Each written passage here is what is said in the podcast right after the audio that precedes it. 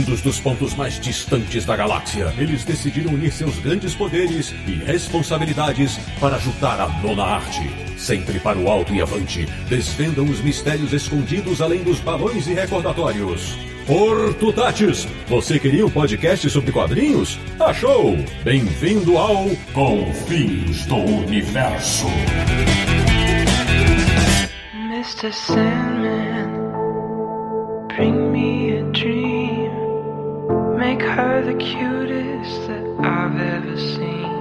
Bem-vindo, bem-vindo! Está começando mais uma edição de Confins do Universo, o um podcast que é a terra dos sonhos para quem ama quadrinhos. Que é o podcast do Universo HQ, o site que tem a chave reserva da biblioteca do sonhar, www.universohq.com. E por falar nisso, o programa de hoje está literalmente um sonho. Eu sou o Sidney Guzman, falo de São Paulo e não manjo nada das estações do ano, mas sei bem quando começa a estação das brumas. De Petrópolis, do Rio de Janeiro, um cara que nunca imaginou que poderia haver tantos perigos numa casa de bonecas. Samir Naliato. Eu entrei no mundo dos sonhos e não quero despertar. Da República de em São Paulo, ele que adoraria conhecer ao vivo e em cores a Terra dos Sonhos. Marcelo Naranjo. E onde eu aprendi que mesmo que você chegue aos 500 anos, você vai ter vivido o tempo de uma vida, nem mais, nem menos. Excepcionalmente da Letônia, e não em Luxemburgo, o nosso correspondente internacional, um homem que sabe desde o final dos anos 90 que prelúdio prelúdios sempre vêm acompanhados de noturnos. Sérgio Codespot. É, eu sou o sonho dos gatos. E fechando o verdadeiro time dos sonhos desse episódio, de Curitiba, no Paraná, estreando no Confins Universo, mas não na nossa companhia. Um cara que adora viajar entre fábulas e reflexões. Meu amigo Liber Paz, bem-vindo. Aos amigos ausentes, amores perdidos, deuses antigos e a estação das brumas, e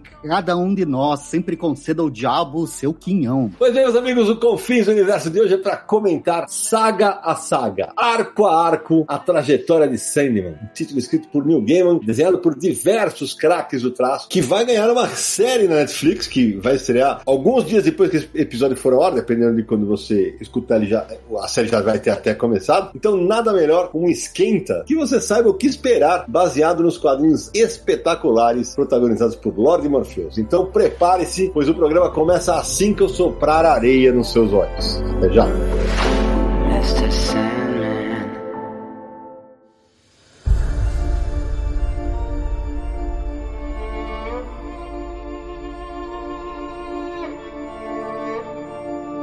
Meu amigo Samir Naliato, antes de adentrarmos o sonhar, é hora daquele recado inicial. A galera que já nos apoia, está acostumada, mas sempre tem audiência rotativa, né, Samir? A gente tem que falar do, da campanha no Catarse. Como diria Stan Lee, todo quadrinho é o primeiro quadrinho de alguém. E todo Confins do Universo é o primeiro Confins do Universo de alguém. Verdade. Então, se você agora está conhecendo o Confins do Universo nesse episódio sobre Sandman, lembrar que a gente tem uma campanha no Catarse, né? catarse.me barra universo HQ. É uma campanha de financiamento coletivo do modo recorrente. Então você apoia a gente e esse apoio serve para todos os meses, né? E aí o valor mais baixo é cinco reais, que é o nosso plano fanzine. E aí tem o plano formatinho, plano formato americano, é, encadernado, capa dura, edição definitiva, enfim, tem vários planos lá com vários valores diferentes, cada um com suas respectivas recompensas. Então você pode participar de sorteio, pode participar de grupo no Telegram, pode acompanhar uma gravação aqui no Confins, vai ter seu nome listado lá no site. Veja lá, confira os planos, apoie o Confins do Universo e o Universo HQ, porque é graças a essa campanha que a gente consegue manter aqui o podcast quinzenalmente, trazendo novos episódios para você. Ô Samir, e você falou de recompensas, né? Uma das recompensas é ter um nome eternizado aqui no episódio do Confins. Hoje é um episódio literalmente de sonhos, né, Samir? Hoje tem? Tem sim, como todo episódio, a gente vai deixar aqui nosso agradecimento, o nosso muito obrigado pelo apoio para Maria Clara Valente, André Augusto do Prado Omelas, Tiago César Batista, Vladimir Cosme da Conceição, Fabiola Cherrice Venerando, Leandro Kruzieski e Marcílio Dias Lopes. Aí, Samir, aí sim. E Samir, tem outra recompensa. Conta aí. A outra recompensa, como eu já adiantei alguns segundos atrás, é você poder acompanhar a gravação de um episódio aqui com a gente, né? Então você vê todos os bastidores, vê as dificuldades técnicas, vê os erros ao vivo, as brigas também, enfim, muita coisa que você pode ver nos bastidores. E hoje temos aqui conosco conosco o Christian Davi. Fala, Cristiano. Opa, tudo bem, pessoal? Prazer estar aqui com vocês. Beleza, Cristiano. Vai justamente presenciar um episódio sobre Sandman, hein, Cris? Se prepara que você vai ver que o bicho vai pegar aqui e você vai ter a experiência de ouvir sem edição. Aí que é bom, eu, foi, o Sandman é um dos primeiros quadrinhos, assim, fora do circuito Mônica Cebolinha e né, a turma da Mônica e Disney e super-heróis que eu comecei a ler lá quando lá nos anos 80 ainda, né? Assim que teve a primeira, primeira edição pela Globo. Meu irmão mais velho, ele fazia essa leitura e acabava me passando e foi ali que eu comecei a pegar esses quadrinhos mais fora da caixa aí, né? Vai ser um prazer estar aqui com vocês hoje. Muito legal. Então, já que o Cristian se apresentou, deixa eu apresentar nosso convidado de hoje, né? O Liber teve conosco no Universal aqui em resenha três dias antes dessa gravação. Resenhou Sandman, Terra do Sul. Tá tão empolgado, falei, ah, vamos chamar o Liber pra esse programa. Liber, se apresenta pra galera aí. Oi, primeiro, pô, Cidão, muito obrigado pelo convite. Fiquei muito empolgado, eu adoro a história do Sandman, é porra, sensacional. É muito, tô muito feliz de estar aqui. Eu apresento, junto com o Rodrigo Escama, o Kitnet HQ, um canal no YouTube, né? A gente sempre tá ali falando de quadrinhos e resenhas. Contribuo lá com o Lialce e a Maria Clara do Balbúrdia. Já fiz resenhas pro Universo HQ e profissionalmente eu sou professor ali na Universidade Tecnológica Federal do Paraná, né? De, de, de desenho, ilustração e quadrinho, cara, assim, tá na, na, Foi meu projeto de mestrado, de doutorado, conduzo matéria, então, tipo assim, amo, amo demais, cara. E tô muito satisfeito de estar aqui com vocês. Muito obrigado pelo convite. Imagina, a gente que agradece, vai ser uma alegria. E se não, olha só, a gente vai fazer um programa sobre Sandman, porque a série, como você disse, vai estrear agora, né, na Netflix, uma série aguardada aí. É, esse episódio vai ao ar no dia 3 de agosto, a série estreia no dia 5 de agosto. Então a gente vai falar aqui sobre a saga de Sandman nos quadrinhos, e esse episódio conta com um apoio especial da Panini, Panini Comics, que publica os quadrinhos do Sandman aqui no Brasil, nos apoia nesse episódio para trazer pro pessoal todos os detalhes da saga que o Neil Gaiman criou para o sonho e para o sonhar.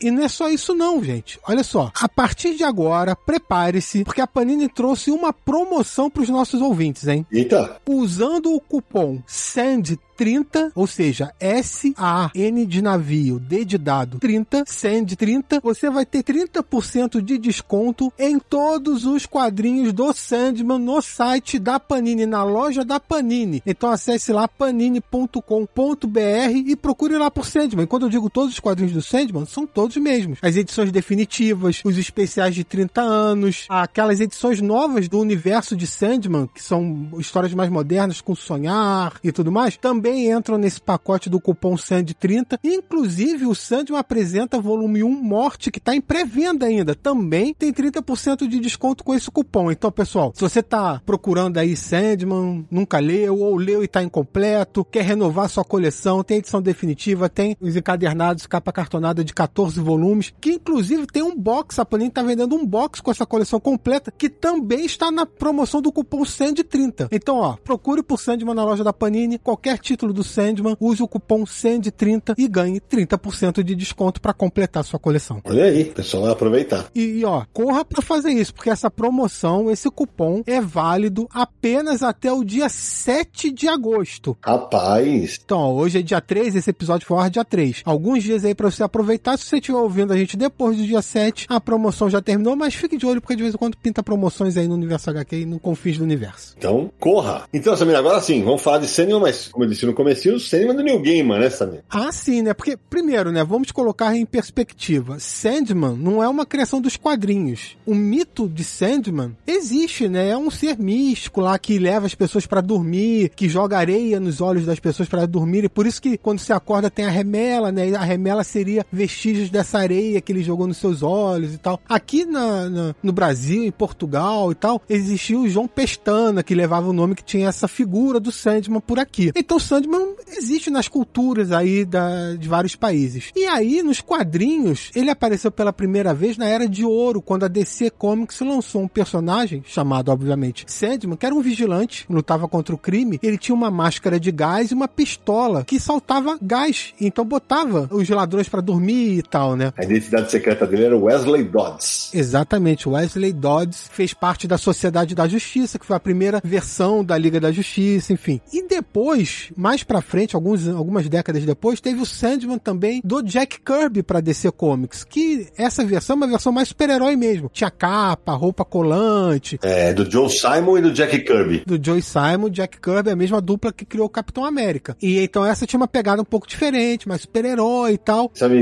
e essa versão super-heróica, a identidade secreta era o Garrett Sanford, e depois sai, e ele tem inclusive o Sandy, que era um menino que era o, era o, o ajudante dele, né? O sidekick. É, o sidekick, era, o- era o sidekick dele. E depois entra o Hector Hall, que era um cara da Corporação Infinito, e que vai aparecer no Sandman, vai falar? No Sandman que vale. Sidão, então, lembrando que toda essa fase aí do Hector Hall, né, era, era na Corporação Infinito com Roy Thomas escrevendo, né? Então ele deu uma reformulada no material do Kirby, aproveitou para Corporação Infinito e quando o Gaiman usa os personagens, ele vai usar em cima desses conceitos. Exatamente. Só pra lembrar que você até encontra. A Panini lançou recentemente Lendas do Universo DC Sandman Jack Kirby, que é essa versão super-heróica que a gente tá falando aqui, né, nesse, nesse momento. Então você também encontra até essa, essa versão à venda aí pra poder conferir. Mas agora nós vamos falar do Sandman que vale, né, Samir? É, porque aí chega a versão do Neil Gaiman, que é um Sandman completamente diferente. É, a DC tem um histórico de reformular personagens, né? Só se você parar pra pensar, da Era de Ouro pra Era de Prata, o Flash é completamente diferente, só carregou o nome, mas era uma roupa diferente, é, uma identidade secreta diferente, né? O Lanterna Verde foi reformulado, o Átomo, o Gavião Negro, enfim, vários personagens da DC foram reformulados da Era de Ouro pra Era de Prata. Então tem um histórico na DC dessas reinterpretações de personagens. Em 1988, quando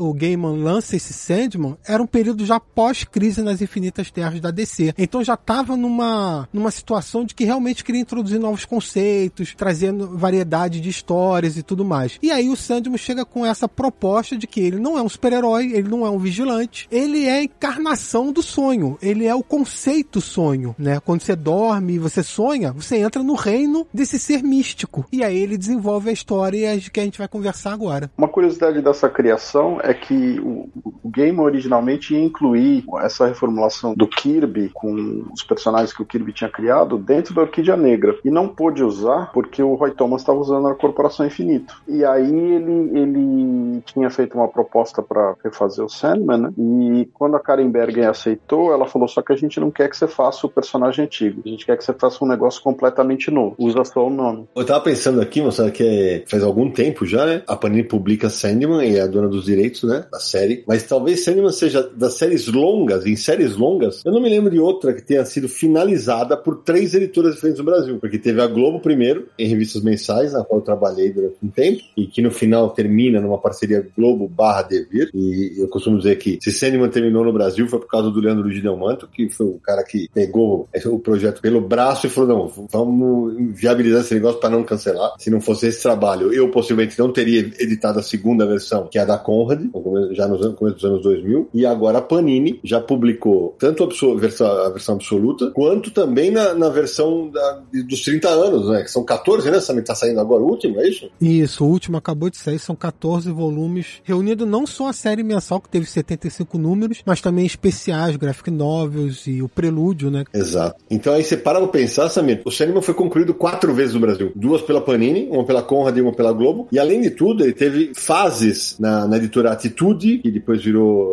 é, Tudo em quadrinhos, atitude, né? Teve Brainstorm também, teve Sandman Capas da Areia pela Ópera Gráfica, Teve a Pixel, lançou. Pixel, a Pixel, boa, né? Tem uma curiosidade aí, a Tudo em Quadrinhos barra Atitude, porque ela mudou de nome ali em determinado momento, voltou a republicar Sandman no Brasil depois que a Globo tinha finalizado. Um pouquinho depois, uns dois anos depois, eu acho. E aí, ela publicou até um certo número, acho que foi o número 7 ou 8. E aí ela parou de publicar, a editora fechou, a Brain Story pegou e continuou publicando do ponto que a Atitude tinha parado. Não recomeçou. Aí depois a Brain Story parou. Quando a Brain Story parou, passaram-se alguns anos, foi pra Pixel. A Pixel, que é uma, é uma editora do grupo E de Ouro, começou a publicar vários quadrinhos, até mesmo da Vertigo naquela época e tal. E republicou Sandman, inclusive encadernado, em capa cartonada e tal, mas parou também. Aí depois que a Brain Story parou, aí sim, foi Conrad, Conrad terminou, depois Panini, e a Panini publicou as duas versões. E se dá Então, o que você falou de Capas na Areia, que a Opera Gráfica lançou, ela lançou em dois volumes em capa cartonada e um volume capa dura, republicação, né? Em dois formatos diferentes. E foi a única vez que esse material foi publicado no Brasil. Depois disso, não saiu mais. É verdade. Pessoal, ia perguntar uma coisa pra vocês, porque a gente tava falando aqui dessa, essa, como o Sidão falou, né? Três editoras já que concluíram, né? O Sandman aqui no Brasil. Eu acho que era legal falar também do público aqui do, do Sandman, porque, por exemplo, se a gente compara com Preacher, com Planetary, com outros títulos que são muito legais, sempre tem uma maldição ali, né? Tipo, é difícil de terminar, de editoras concluírem. E o Sandman não só concluiu três vezes, como tem um público ali que é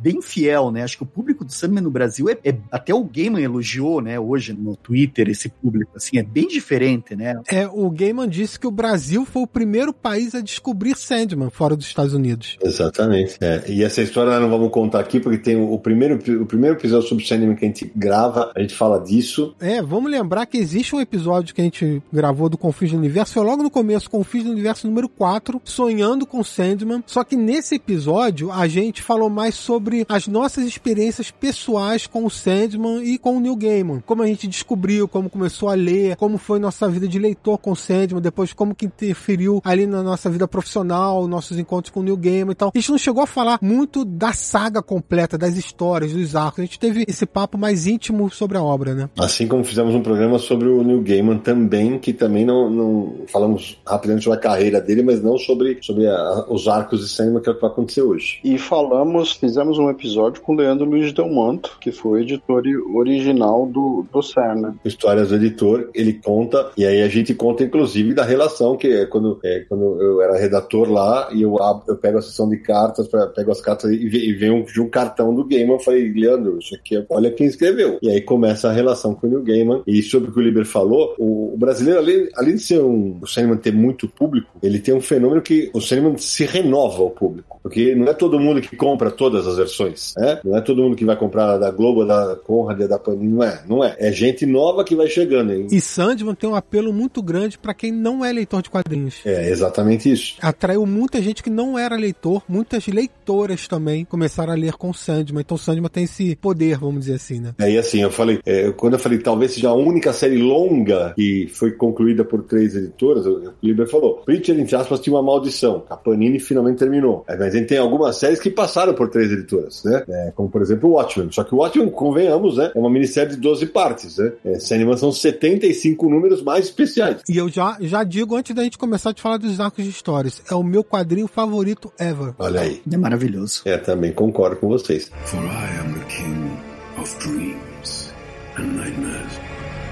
Então vamos lá, como é que vai funcionar esse negócio? A gente vai falar arco a arco sobre a história do Sandman, né? Vai ter algum spoiler? Vai, vai ter spoiler, certo? Mas a gente não vai contar as histórias. A gente, não vai, a gente vai fazer rápidos comentários sobre grandes momentos daquele arco, passar para o próximo e tal, porque muitos desses arcos vão ser abordados na série da Netflix. Então. E já falando sobre isso, Sidney, foi confirmado que a primeira temporada são 10 episódios. A primeira temporada cobre os dois primeiros arcos, que é Prelúdios e Noturnos e Casa de Bonecas. Ou seja, tem coisa pra caramba pra acontecer, vai ser lindo de ver. Então, Sérgio, conta aí, vamos começar com Prelúdios e Noturnos, né? Que foi, eu, usei, eu usei justamente para te apresentar. Prelúdios e Noturnos, a primeira história do Sandman surgiu em 1988, né? Todas as capas da série são do Dave McKean, que era um diferencial muito grande na época, né? E o primeiro arco, ele tem arte do Sam Keith, que foi uma sugestão da Karen Berger. Mas o Sam Keith, ele sai, se não me engano, no número 6 da série. O próprio Gaiman reconhece que o primeiro arco, as primeiras quatro, cinco edições, são um pouco. Ele usa o termo awkward em inglês, né? Que são um pouco estranhas, um pouco. Porque nenhum deles tinha experiência em fazer uma série mensal, né? Nem o Sam Keith, nem o Gaiman, ninguém. E o Sam Keith bem no início de carreira, né? Exato. O Gaiman também. E pra quem tá ouvindo a gente que de repente não se conhece, o Sam Keith tem um traço mais deformado, os personagens são mais exagerados, um pouco caricatos. Ele é o conhecido pela animação do The Max, né? Isso. Eu acho que existem alguns problemas iniciais no, no, no storytelling do Sankith nessa primeira fase. Você vê que o letrista, por exemplo, em alguns momentos, ele tem muita dificuldade de posicionar os balões sem tapar a arte, justamente porque o Sankith dimensionou aquilo de uma maneira um pouco, talvez, difícil para o letrista, né? Muito, muita coisa na imagem para o cara conseguir colocar o balão no lugar certo. Então tem um ou outro momento que você vê algumas coisas de balão que são um pouco estranhas, né? Nesse primeiro arco, eles introduzem os personagens personagens que são vitais para a série, né? Quer dizer, entra, entra o Sandman, que é capturado pelo Burgess, que é o mago lá do, do, de uma seita, né? Ele queria capturar a morte e acaba pegando o sonho. Por engano, né? Por engano. O primeiro momento dessa história é, é o, o sonho capturado e tentando se libertar. Isso se passam décadas, né? O filho do Burgess está lá e tal, até que ele consegue se libertar. A partir daí, esse arco toma um aspecto de uma jornada, né? Num um quest. O Sandman tem que recuperar os objetos dele que foram roubados, que é o elmo,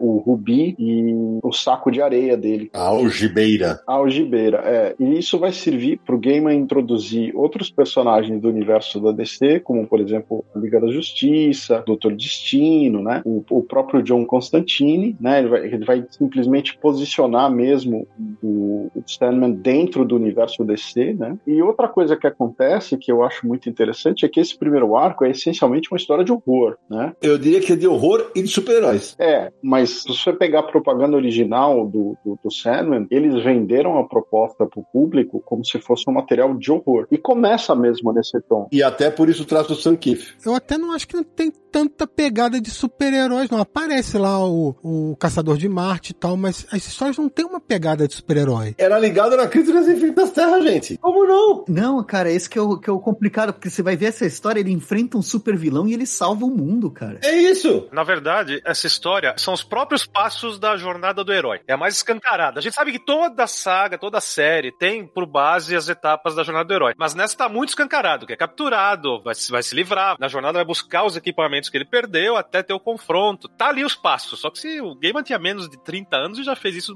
começou dessa maneira maravilhosa, né? Não, e, e, tem uma coisa que eu acho legal dessa história, que eu acho legal de trazer, é que quando o Gaiman pegou para fazer o Sandman, ninguém achava que ia passar na edição 8. Ele começou a história pensando, não, vou fazer, tinha o projeto da Orquídea Negra e tal. Não era uma história que eles, a própria é, Karen Berger, né, em muitas introduções de, ela escreve, ela fala, se o Sandman tivesse atendido as expectativas dela, ele não seria o que ele é, né? Tipo, era para ser, ah, faz aí oito edições, dez, e bola pra frente. É, e, e, quando passaram essas 8, 10, o Gaiman tava planejando ir até um 35, 36, acabou indo no 75. Eu queria só complementar duas coisas que o Sérgio tá falando. Uma é sobre o Sam Kiff. O próprio Sam Kiff, depois tem até livro que, que diz isso e tal, ele nunca se sentiu completamente cômodo fazendo Sandman. Ele não encontrava a voz dele fazendo a série. Tanto que ele fica até a edição 5, 6, alguma coisa assim, e depois sai, né? A Sandman, aliás, tem uma grande galeria de artistas durante 75 números que a gente vai, vai falar um pouco. Então tem isso com o Sam Kiff, apesar de até hoje o Sam Kiff é listado como co-criador de Sandman, né? Tá lá, Sandman por Neil Gaiman, Sam Kiff e Mike Drindenberg. Então, é, o Sam Kiff acabou saindo e a série continuou. E a outra coisa, uma curiosidade que eu queria falar, o, o letrista de Sandman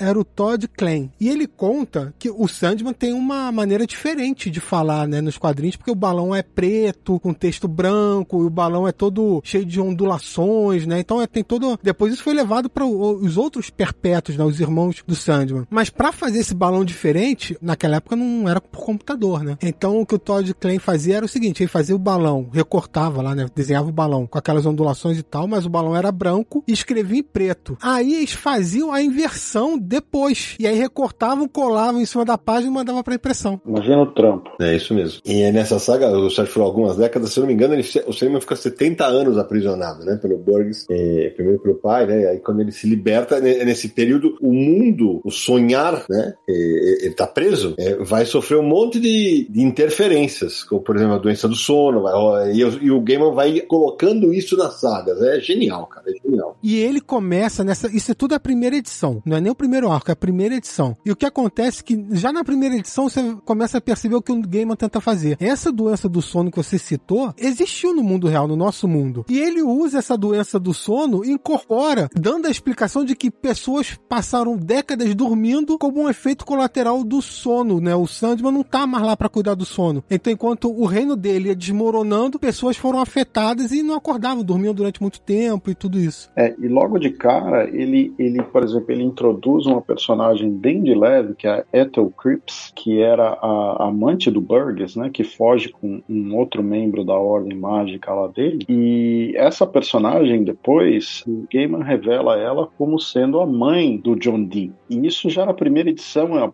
as, os personagens estão lá. E depois o, o John Dee, que era o, o, o destino do vilão, né? Que vai ser um vilão do primeiro arco sensacional. era Doutor Destino ou Senhor Destino em português? Doutor Destino. Isso, era o Doutor Destino. E ele tem que mudar de nome porque a mãe dele dizia pra ele que se ele vai fazer essa coisa de super vilão e não sei o que, tem que tomar um nome, mudar o nome para não enver- envergonhar a família. Então ele adota o nome Didi, de, de letra D, né? A pronúncia da letra D de, de Destino. Dr. D. É, Dr. D. E, e essa personagem vai aparecer no momento que o, o Dr. D tá preso em Arkham. Ela vai lá e tem uma interação com ele. O gamer nunca deixa exatamente explícita essa relação. Você tem que sacar pelas coisas que acontecem, né? Pelos amuletos, pelos objetos. E aí vai ficando mais claro. Como a gente, é, a nossa preocupação no programa é sempre deixar o, leque o mais aberto possível para quem de repente não tem tanto conhecimento sobre Sandman e tal, e isso é importante. Para você que de repente nunca leu o Sandman e tá afim de começar, o Gaiman, absolutamente tudo que ele coloca na série vai ter alguma consequência na frente. O personagem que vai aparecer que você vai, esse cara,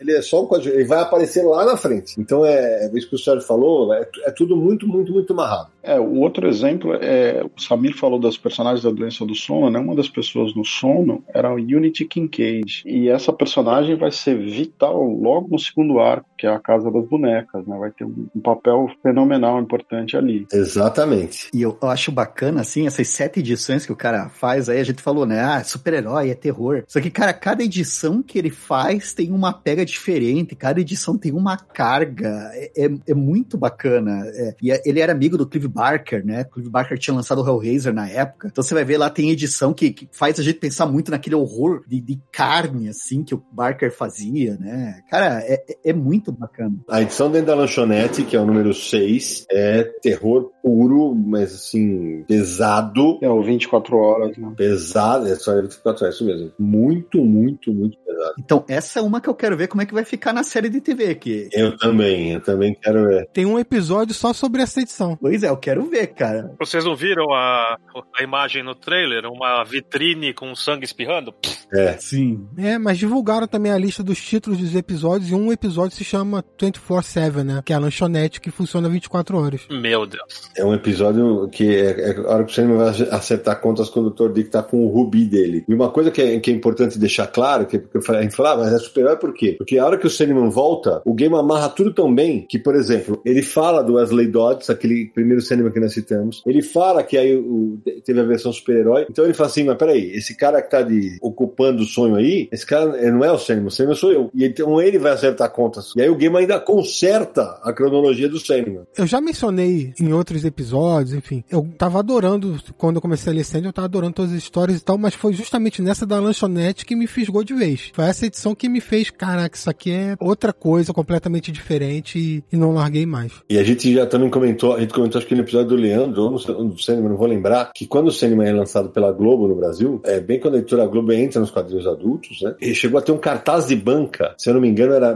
minissérie em três ou quatro edições, por um erro, né? Tanto é que quando sai a- a- a- o primeiro arco do Sandman, sai todo em papel couché. E aí o Gaiman, quando recebe, falou, nossa, olha como é no Brasil, né? E depois vai virar papel jornal, porque os caras falavam, opa, não, porque não vendia pra cacete. O Sandman se torna um fenômeno depois, a partir dos anos 2000, que aí já, já- todo mundo já falava do Sandman, tal, tal, tal. A revista mensal, pra chegar ao final, foi um custo. E a quarta capa das edições da Globo, as originais, né, tinha uma ampliação da imagem da capa na quarta capa, né, que era um detalhe que não tinha nos americanos. E a gente teve uma vez, a gente até, acho que a gente até contou aqui no Conferência que teve uma vez que o departamento comercial da Globo tinha vendido um, um anúncio. E a gente, não, não, pelo amor de Deus, não pode quebrar, não pode quebrar, não pode quebrar. E, e ficou assim até o final. Só pra esclarecer uma coisa pra quem tá ouvindo a gente, Sandman do Neil Gaiman faz parte do universo DC. O universo DC de super-heróis, Batman, Superman, Mulher Maravilha, Liga da Justiça, tudo isso faz parte. No primeiro arco de histórias isso ficou mais evidente, porque como eu falei, tem o Caçador de Marte e tal. Depois o Gaiman, ele acaba deixando um pouco de lado e não explora muito o universo DC e tal. Mas uma vez ou outra ele sempre traz alguma coisa. Então aparece versões anteriores do Sandman, numa edição, Lá no final vai ter. no último arco de histórias aparece o Batman, o Superman e o Caçador de Marte de novo. Então, assim, ele prefere desenvolver a mitologia dele, mas toda a saga é dentro do universo DC e de vez em quando ele te lembra disso. E nessa saga, Liber, tem um negócio muito legal, né? Que rende até pra gente falar daqueles idiotas que ficam reclamando com o Gaiman. Ah, porque. Não, porque o personagem é assim, assado, você não sabe. Foi eu que criei os personagens. Pois é. Você que nunca leu Sandman, você vai ver. Quando o Caçador de Marte vê o Sandman, ele, ele o enxerga como se fosse o mestre do sonhar de Marte. Sim. E o gato vai vê-lo como um gato, os africanos vão vê-lo como um homem negro. Então isso é, é- começa a ser plantado nesse arco. Cada cultura tem sua percepção do Morpheus, né? Que, é- inclusive, ele tem vários nomes diferentes. Para cada uma dessas culturas, ele tem um nome diferente. Mas todos esses nomes e todas essas aparências, na verdade, é um ser só. É o sonho, né? E cada cultura vê de uma maneira diferente. Extraterrestres vê como é no planeta deles, por exemplo, né? Cara, e eu fico pensando uma coisa, cara. O Gaiman, quando ele pegou esse Sandman pra fazer, o tanto que ele deve ter se divertido,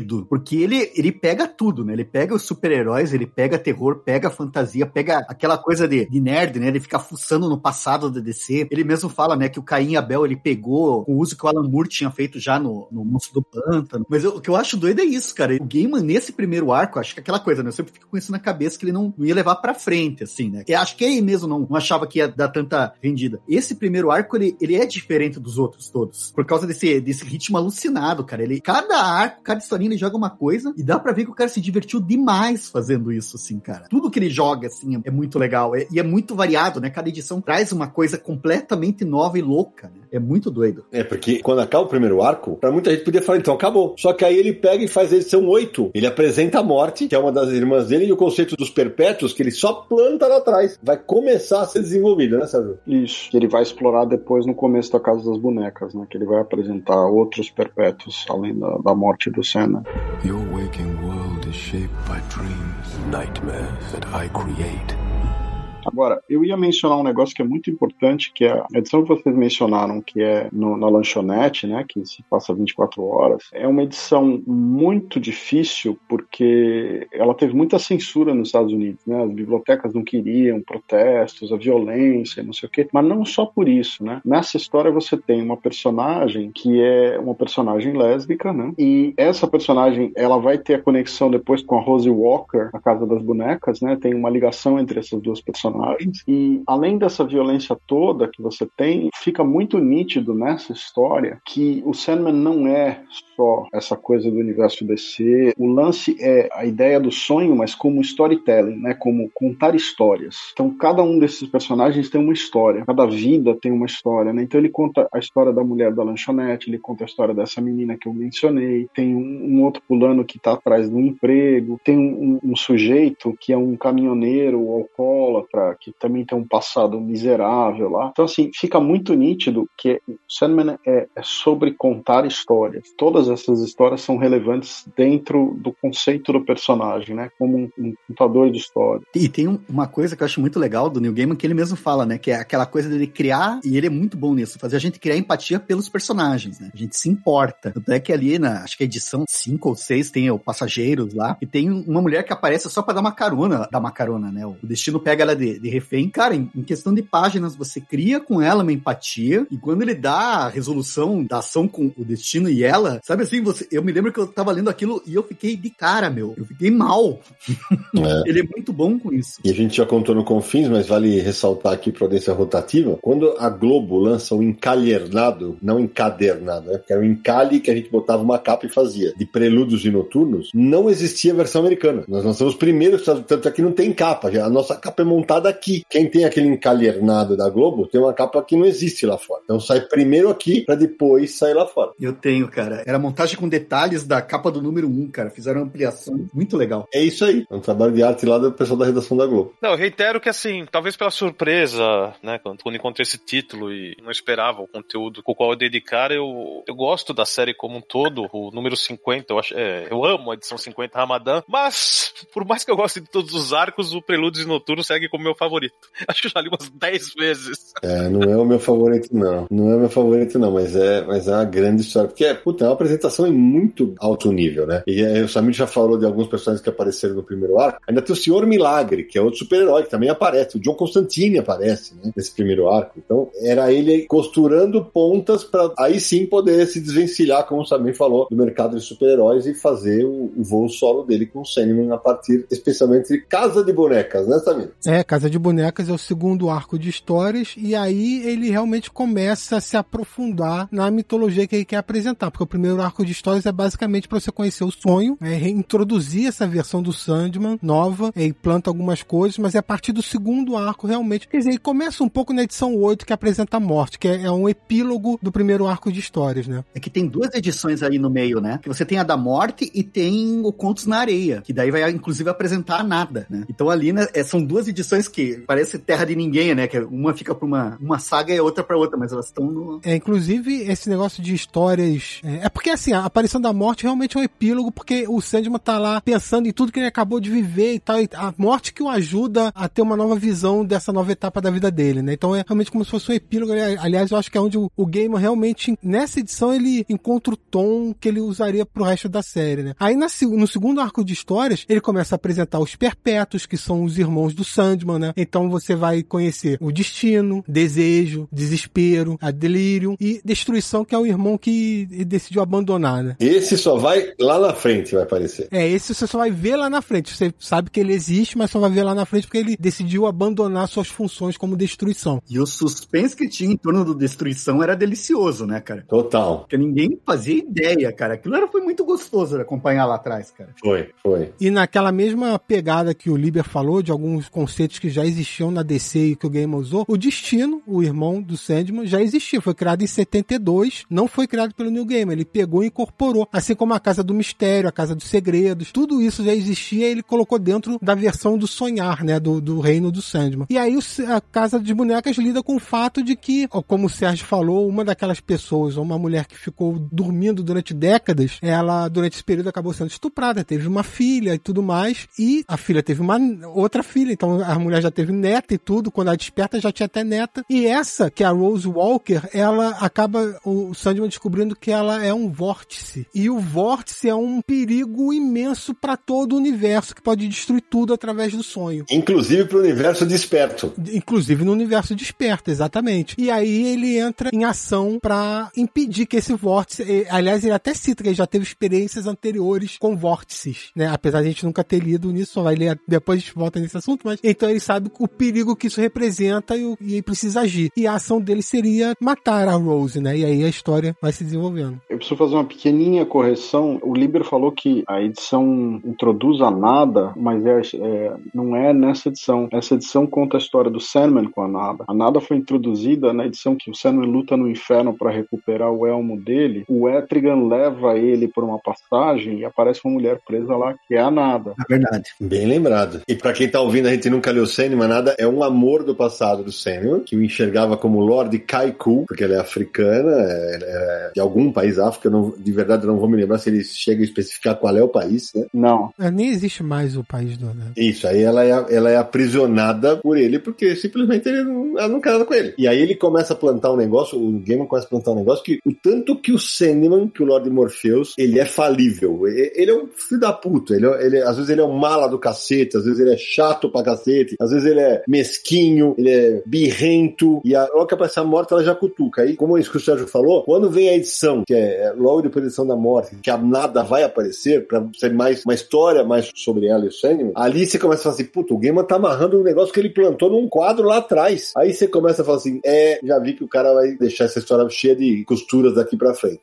O Samir mencionou na Casa dos Bonecos, vocês fizeram um resuminho da história, né? Mas o que é curioso é que a começo da Casa de Bonecas ele introduz o desejo, o a o desejo, né? Tanto faz. Ele deixa isso bem claro que desejo é, vive no limite, né? Tanto faz o sexo, o gênero, né? Várias identidades. Logo ali ele introduz o a desejo e o e fica claro que o romance do Sandman com a Nada foi um plano do desejo. Ele sugere que ela menciona, né, que a Nada tinha sido um erro e é, é muito interessante porque você começa a ver a intriga que existe entre os perpétuos. Mas dentro daquele negócio que eu falei do Game aí aproveitando personagens, como o Sérgio falou, tem uma personagem que está na lanchonete, não é, Sérgio? Isso. Que tem ligação com a Rose Walker, né? Que é o Vórtice, não é? Isso. A Jodie, que morre na lanchonete, ela faz uma ligação pra Rose Walker, que era amiga dela, pra saber da namorada. E aí, quando tem um momento da, da- na Casa das Bonecas que a, que a Rose menciona que ela tá chocada com a morte da amiga, que elas tinham conversado por telefone no dia que aconteceu o massacre na lanchonete, né? Então, você faz um vínculo entre as duas personagens. E o que é curioso também é que essa história, ele traz o Sandman do Kirby, porque o- tem o personagem Jed,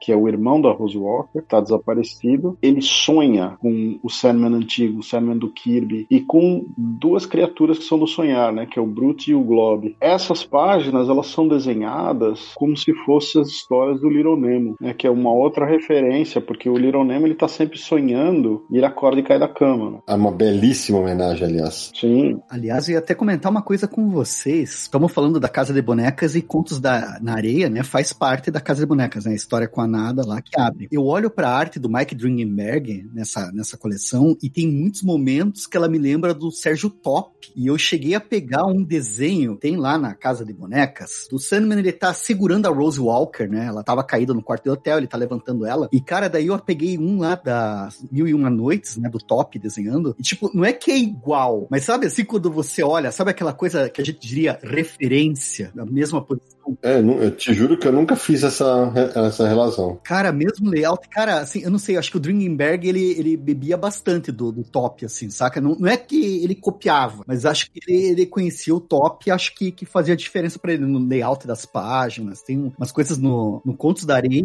e, e esse daí eu posso até mandar pra vocês depois se quiserem. Liber, pra mim, o Mike Dringenberg é o desenhista de Sandman, na minha cabeça. Sempre quando eu imagino Sandman, eu imagino ele na arte do Dringenberg. Eu também. Pois é, porque que a Casa de Bonecas, cara, é, é muito foda, porque a Casa de Bonecas, assim, você tem lá a primeira saga que tá, mas a Casa de Bonecas dá um turn, assim, e muito é, da história, do rumo que o game andar, mas também da arte do Dringenberg, cara. Ele, ele dá uma atmosfera ali, ele dá uma linha gráfica pro negócio, assim, que, putz, sensacional, cara. É, e ainda teve, esse arco ainda teve o Chris Bacalo desenhando, teve outros desenhistas que participaram dessa. Não, e esse arco, Samir, tem uma coisa que acho que é vital a gente citar, cara. O Gaiman já havia feito isso logo na questão danada ali e tal, mas uma, uma característica que ele vai desenvolver durante os arcos é colocar um interlúdio ali no meio que você fala assim, pô, o que, que isso tem a ver com a história? E ele coloca nessa aqui Homens de Boa Fortuna. Sensacional. Desenhos do Zuli. essa história é um cara que não quer morrer. Então ele cita o judeu errante e o cara, a morte e o Sandman estão lá e, e o cara fala, eu não vou morrer, eu morrer é um negócio pra trouxa e tal. E o Sandman faz um acordo com a morte e o Sandman vai lá e fala, tá bom, então eu vou te encontrar daqui a 100 anos nesse lugar. E cada uma dessas aparições Isso séculos no passado, não, não é nos dias atuais, não. Isso, não, não, é na época,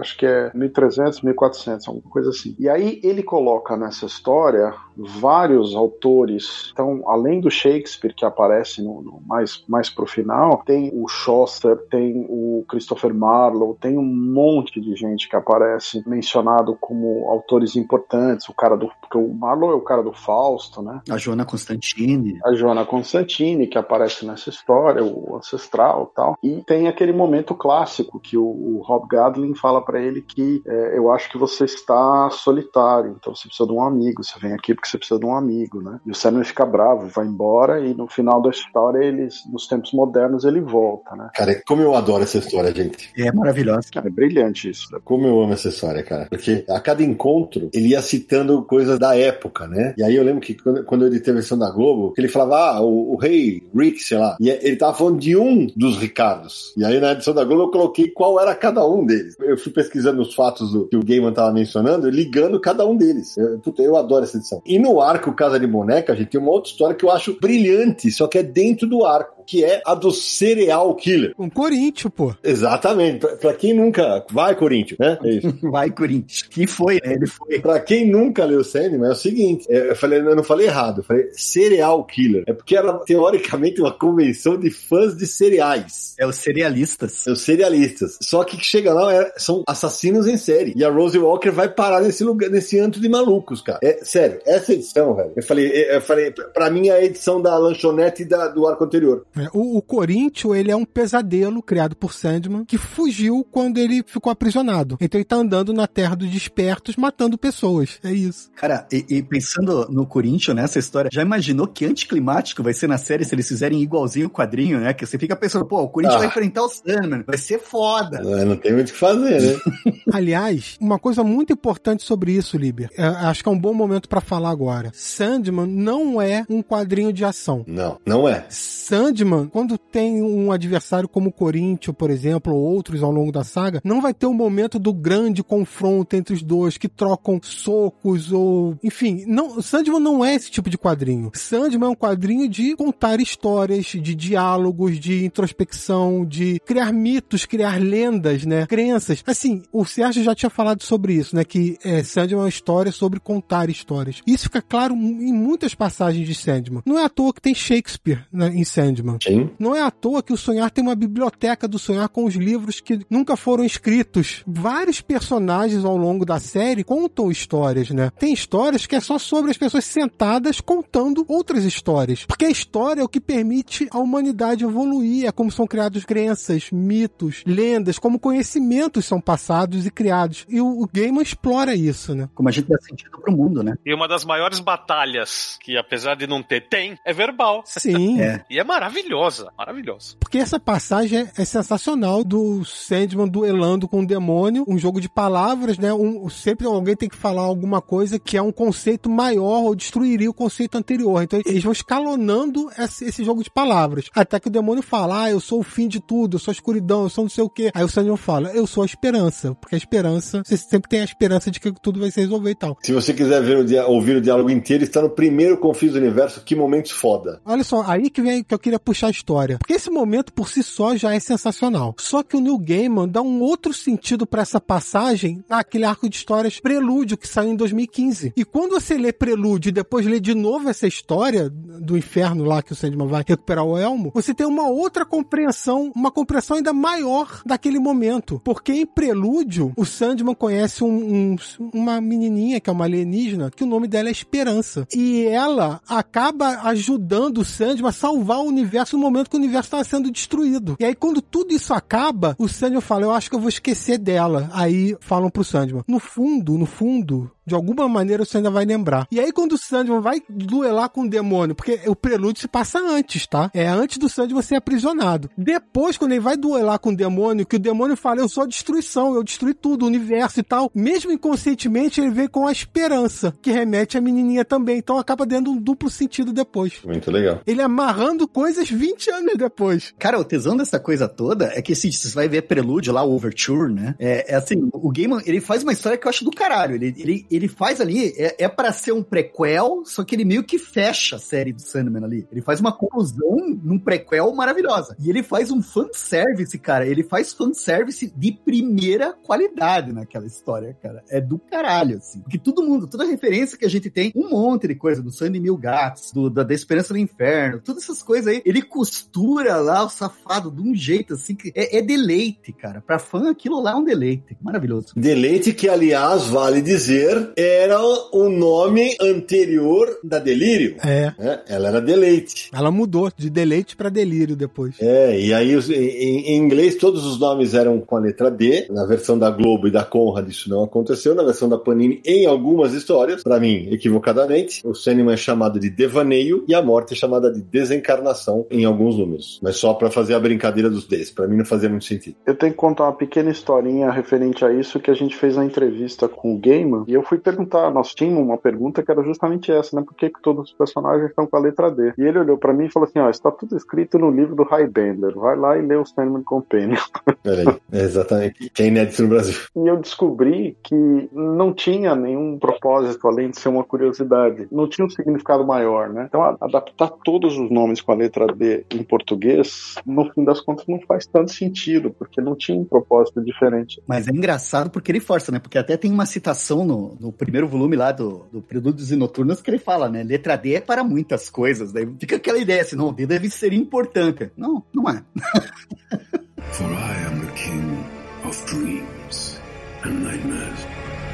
E aí, gente, é o seguinte, aí acaba a Casa de Bonecas, a gente vai pro arco que o Liber, inclusive, resenhou no Universal aqui em resenha, que é Terra dos Sonhos. O que, que ele simplesmente faz? Ele pega e conta quatro histórias soltas. Ele fala assim, ué, você tá de brincadeira. Vocês imaginem isso na revista mensal. Ele vem num... Ah, e porque ele ainda falta coisa pro cinema fazer. Ele, ele resolveu a questão do vórtice, ele já recebe, ele resolveu é, a questão das ferramentas dele, mas, por exemplo, nesse aqui ele já, ele já apresenta o Gilbert, que é o, é o jardim, né, lá do sonhar, né? O lance de Terra dos Sonhos é que são histórias individuais, mas o Gaiman já estava fazendo isso antes. O Homem de Boa Fortuna, a história sobre nada, já eram histórias individuais. É que agora é, uma, é um arco. É, eles juntaram como um arco, mas são histórias individuais mesmo. Não tem ordem para ler. Ela começa e termina ali na, na mesma edição e tal. Não tem uma segunda parte, terceira parte, né? Mas é o que eu falei. Ele vinha fazendo arcos de histórias longos, colocava um interlúdio no meio. Aqui não. Ele mete quatro seguidas. Aí você fala assim: ah, é essa história que ele quis contar porque não vai, que não vai ter ligação nenhuma com nada.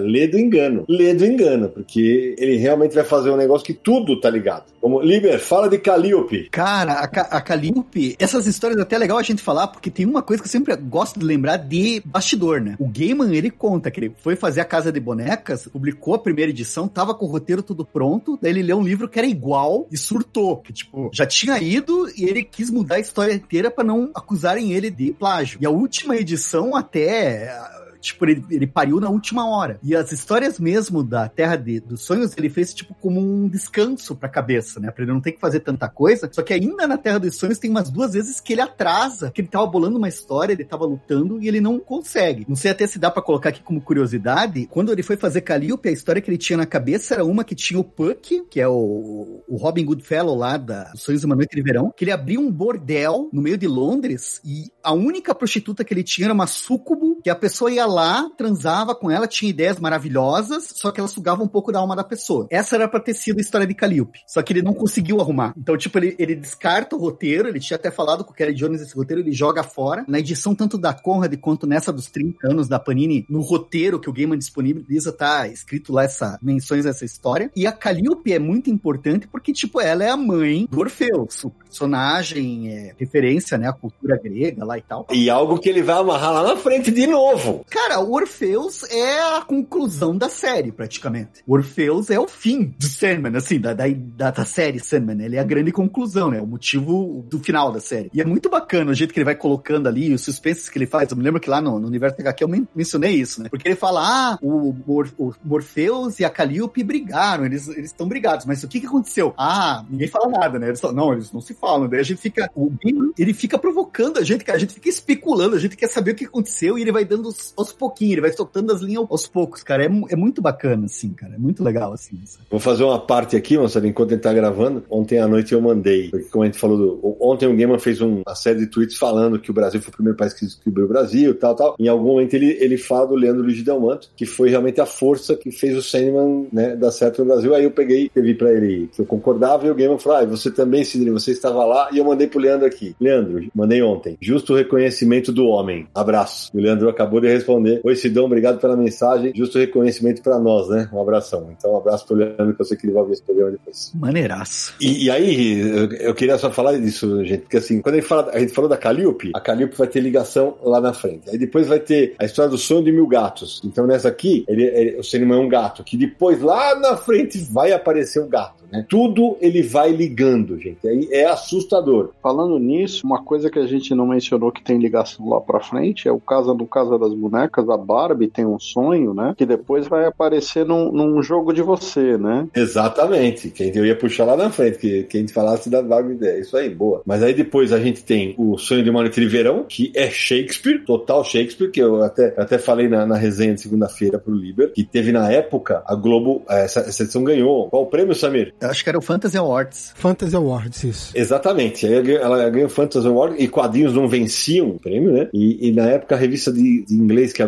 editora Globo tinha chamado Speak Up, publicou essa edição solta em papel couché, toda em inglês, como brinde. Quem tem, tem essa daí, né? Quem tem, tem. E fecha com Fachada, que é uma história da garota elemental, né? É, a versão feminina do Metamorfo, né? O super-herói Metamorfo. Exatamente. É uma história, nossa, é uma história sobre depressão. Meu Deus do céu, que história. Suicídio, né? Exatamente. Inclusive, isso que eu falo, cara. Tem que vir com aviso de gatilho. Terra dos Sonhos Tem. que ter aviso de gatilho, cara. Porque Calliope é violência sexual e fachada é aquela questão do suicídio, assim, cara. É pesado. É Calliope, se não me engano, é a introdução do Kelly Jones na série, não é isso? Quando ele começa a desenhar a série, né? Exatamente. O que eu acho legal de Terra dos Sonhos é porque, assim, eu adoro a saga do Sandman, os arcos de histórias, todas essas histórias que vão mostrando a continuidade da jornada dele. Mas essas histórias individuais, essas histórias avulsas, eu sou apaixonado por elas. Porque ele aborda tanta coisa, e é coisa do presente, coisa do passado, ele pega mitologias, ele vai fundindo, aí pega Roma antiga, ele pega mitologia grega, e faz um monte de coisa incorporando na mitologia do Sandman. Eu acho sensacional. Eu também acho, porque pra mim ele começa a mostrar que ele é um cara diferente nessas histórias. Aí fala assim, puta, ele já vinha dando show e tal, mas aí você fala assim, porra, cara, o cara ele é diferenciado, porque ele vai plantar uns negócios que ele fala assim, pô, mas o que isso aqui tem a ver com o Sandman, com o sonho? Você vai descobrir que tem. ele quer contar a história. Nem sempre uma história tem seis partes. Às vezes tem uma. Ele quer fazer isso. É isso. Uma vez perguntaram pro New Gamer qual era o gênero preferido de histórias, né? De literatura. Ele falou que ele não tem gênero preferido, ele gosta de histórias. E é o que ele queria fazer em Sandman. Tem história de fantasia, de terror, de tudo. E eu adoro, Samir, quando ele fala pro pessoal, ah, porque, ah, porque você, não, você não continuou Sandman. Ele fala assim, toda boa história tem começo, meio e fim. Sandman é uma boa história. Ponto. Cara, que eu ia comentar, vocês estão falando dessa importância das histórias curtas, a relação com as sagas longas e tal, mas uma coisa que eu acho muito legal no Sandman, cara, é que o Gaiman, ele se forma como escritor com o Sandman, né? O estilo dele, toques que ele vai desenvolver depois na carreira literária e tal, tudo começa ali, cara, e, e você vê o cara se construindo, porque a gente tá falando da onde ele tirava as ideias, ele tirava as ideias do prazo que ele tinha pra entregar as histórias, né? Daquela vontade de experimentar. Eu acho que como um estudo de caso, assim, de criatividade, de produção, de processo criativo, Sandman é maravilhoso, assim, sabe? Você ver o, o autor se fazendo ali. E ele fala, né, que Sandman é o maior trabalho dele mesmo, porque são mais de duas mil páginas produzidas. Então, é o maior trabalho dele. Sem dúvida. Sim, depois a gente vai ver, tem muita coisa que apareceu em Sandman. O, a gente vai falar ainda, né? Mas o, o Vidas Breves lá é o American Gods dele. O primeiro romance dele, se pega Vidas Breves, é a mesma ideia, né? Sim, ele pega muito ao longo de Sandman da ideia de que deuses existem enquanto pessoas lembram deles ou adoram eles. Quando isso acontece, os deuses param de existir. E é esse o tema de American Gods. Ele já estava plantando as ideias em Sandman de coisas que ele tá ruminando ali e que depois vai desenvolver em outros projetos. O que é curioso é que todas essas referências de Sandman, né, e Sandman tem um trilhão de referências, algumas são bem obscuras bem difíceis se você não tem um, um vasto conhecimento literário, né. E o Gaiman nunca queria fazer um, um Sandman annotated, né, e ele só resolveu fazer o annotated quando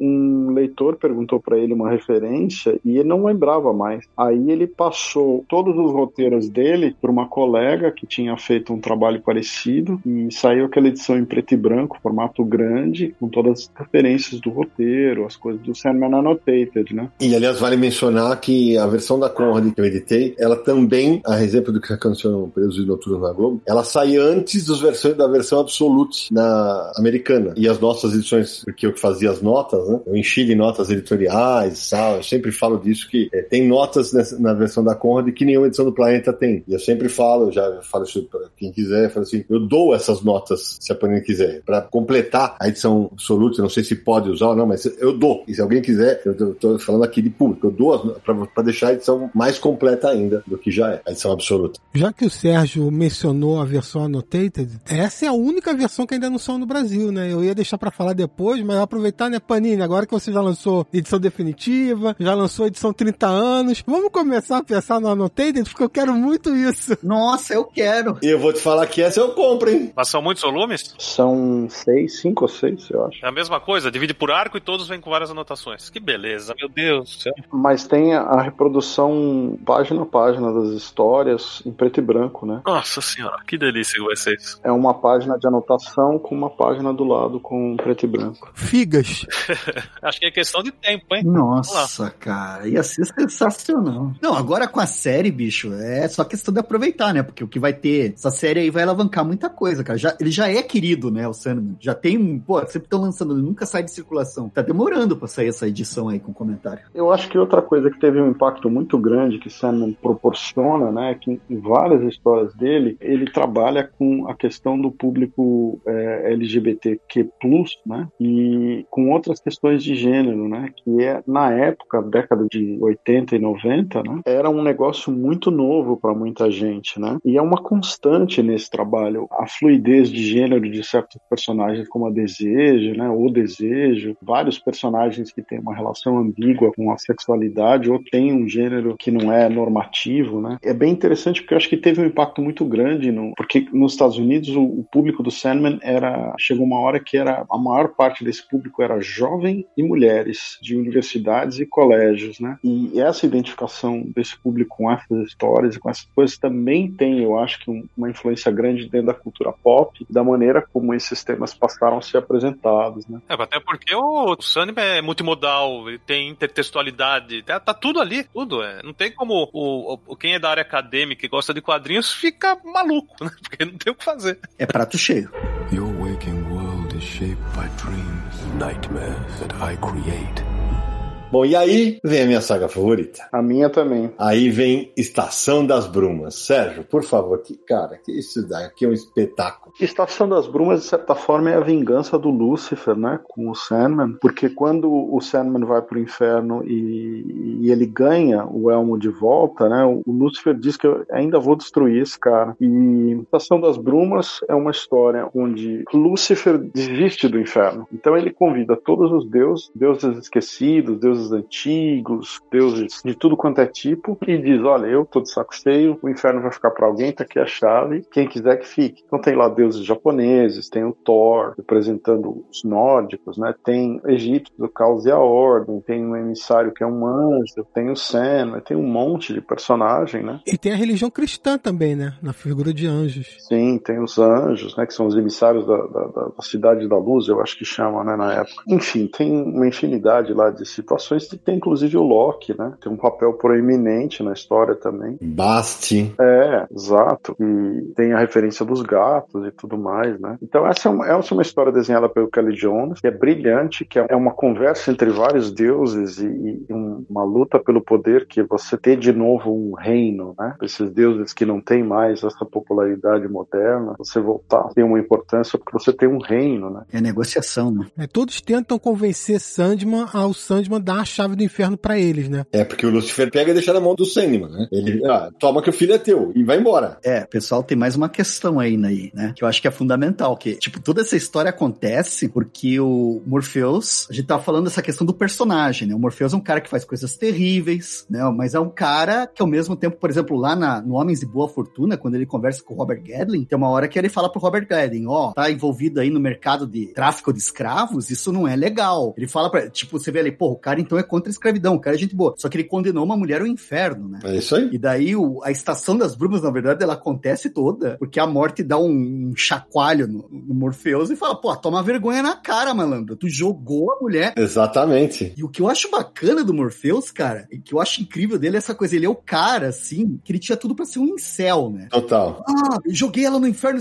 mas daí, tipo, ele põe a mão na cabeça, cara. Ele fala, puta merda, o que foi que eu fiz? E daí agora tenho que consertar isso. É, e vai para libertar nada. Cara, isso vai me custar, velho, porque ele sabe que se ele pisar no inferno de novo, ele tá ferrado, né? É. E tipo, mas não, eu não posso deixar a mulher lá, eu cometi um erro. Cara, isso que daí você começa, ao mesmo tempo que você vê que o personagem ele tem seus erros, ele começa a se redimir de certa forma aos nossos olhos. É né? porque, tipo, não, eu tô afim de arriscar a minha existência pra ir lá e tentar consertar a besteira que eu fiz. Né? Isso eu acho muito legal. O Gaiman desenvolve ele como herói trágico, né? Sim. E tem esse negócio negócio dele ser um personagem que começa assim, bem rústico, com pontas bem em arestas, e ele vai se redimindo, ele vai se redescobrindo, ele vai crescendo, né? Ele vai se tornando um personagem melhor, uma pessoa melhor, uma entidade melhor, digamos assim. Um dos pontos da saga do Sandman é justamente essa mudança do personagem principal que o Gaiman faz, que isso fica claro na série. O Sandman era um antes de ser aprisionado no, no início. E quando ele consegue fugir, ele passou 70 anos preso. E muita coisa começou a mudar para ele nesse período. E quando ele consegue se libertar, ele faz uma retrospectiva da vida dele até ali e começa a repensar algumas coisas. E a palavra mudança, inclusive, é importante ao longo da saga. A Delírio fala muito de mudança em um momento. É uma saga de mudança realmente pro Sandman. Ele tá se transformando ali. Até chegar ao final, é tudo consequência disso. E o lance do aprisionamento lá no começo é vital para isso, porque é, é, o que faz ele começar a pensar na. Putz, mesmo ele sendo um perpétuo, né? Que é como os irmãos são chamados. E, aliás, Estação das Brumas, como o Liber lembrou, começa mostrando a primeira reunião de irmãos. A gente vai ver. É a primeira vez que os irmãos se reúnem sem o Destruição, né? Eu lembro que na época que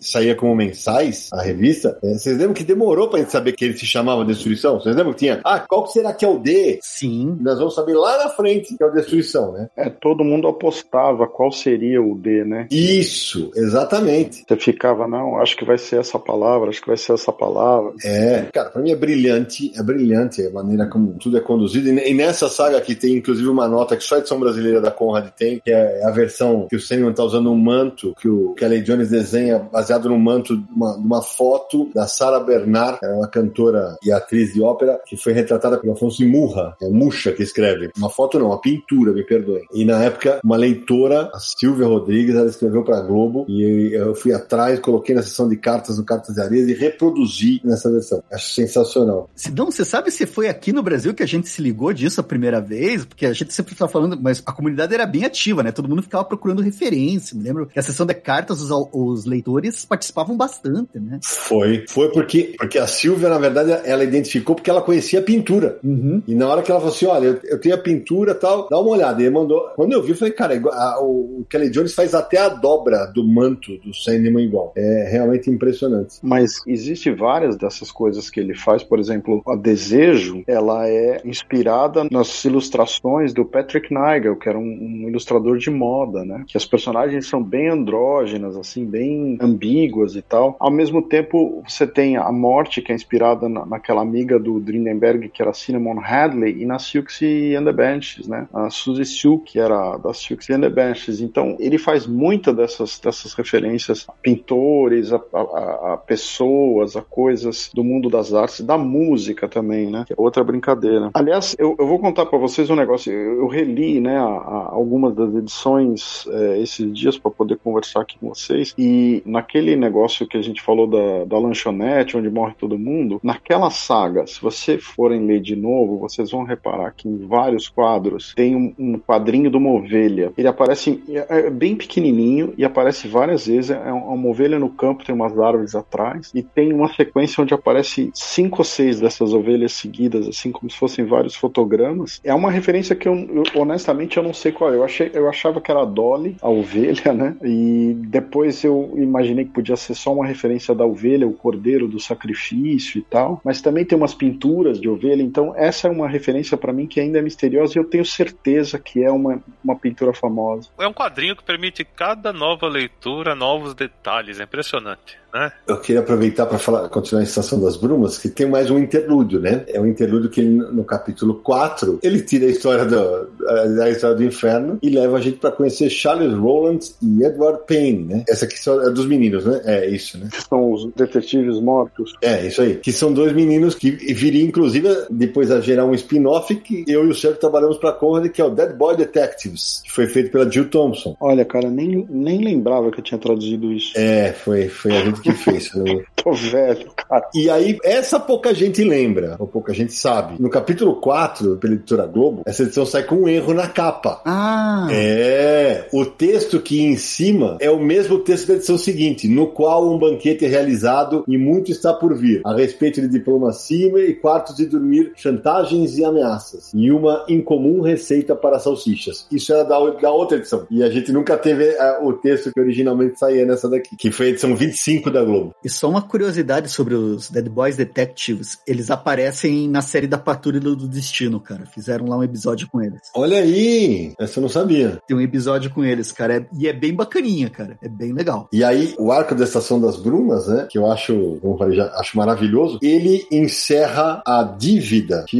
encerra não, né? Porque vou te falar que o Sandman tinha que ficar pagando muito tempo pelo que ele fez com a nada. Mas ele dá um desfecho pra aquela história, né? Uhum. Ele dá um desfecho e tal, e nossa, ele leva uma carcada dela que é um negócio sensacional, né? Sensacional, né? É maravilhoso. E aquilo que a gente fala do Sandman, como a aparência dele muda, quando ele está negociando a chave do inferno, é muito legal que a maneira como o, de- o desenho do Kelly Jones vai sendo mostrado, porque cada mitologia vê o Sandman de um jeito. Sim. Por exemplo, os orientais o veem de olhinho puxado, então é pra atentar aos detalhes. E sabe, Sidão, vou te falar uma coisa pra você ficar indignada. Hum. A gente aqui, a gente fala essas coisas assim, que o pessoal, ah, é superestimado. Tem uns... Cara, tinha um colega meu, cara, que me tinha pachorra de vir falar que era a estação das bronhas. Nossa. Que não acontecia nada na história. Nossa senhora. Aí o velho, como que não acontece nada? É uma história sobre diplomacia, sobre parlamento, sobre negócio, negociação de uma situação impossível. Como que você não vê nada na história, cara? Eu ficava, cara, eu ficava maluco com isso. É, porque ele queria ver o Alminho brigando. Porrada. E ó, só pra você saber, na versão da Conrad, que também tem as capas, e aquele disco da Panini também, a capa tem lá o textinho que seria no qual os mortos retornam e Charles Rowlands conclui seus estudos. Era essa frase. Eu não sei se vocês já mencionaram, talvez eu tenha esquecido, mas o, o, o que é curioso é que os encadernados, né, eles reúnem as histórias um pouco fora da ordem cronológica, né? Ah, então, até aqui ainda não, né, Samir? É, acho que depois da Estação das Brumas que começa. Exatamente, é isso que eu ia falar. Acho que até um jogo de você não tem mudança, é isso, Samir? É, porque Sandman são 75 números mensais e tem também alguns especiais, como Orfeu, por exemplo, e outros. E tudo isso juntando geraram 10 encadernados na hora que a DC foi encadernar, né? Porque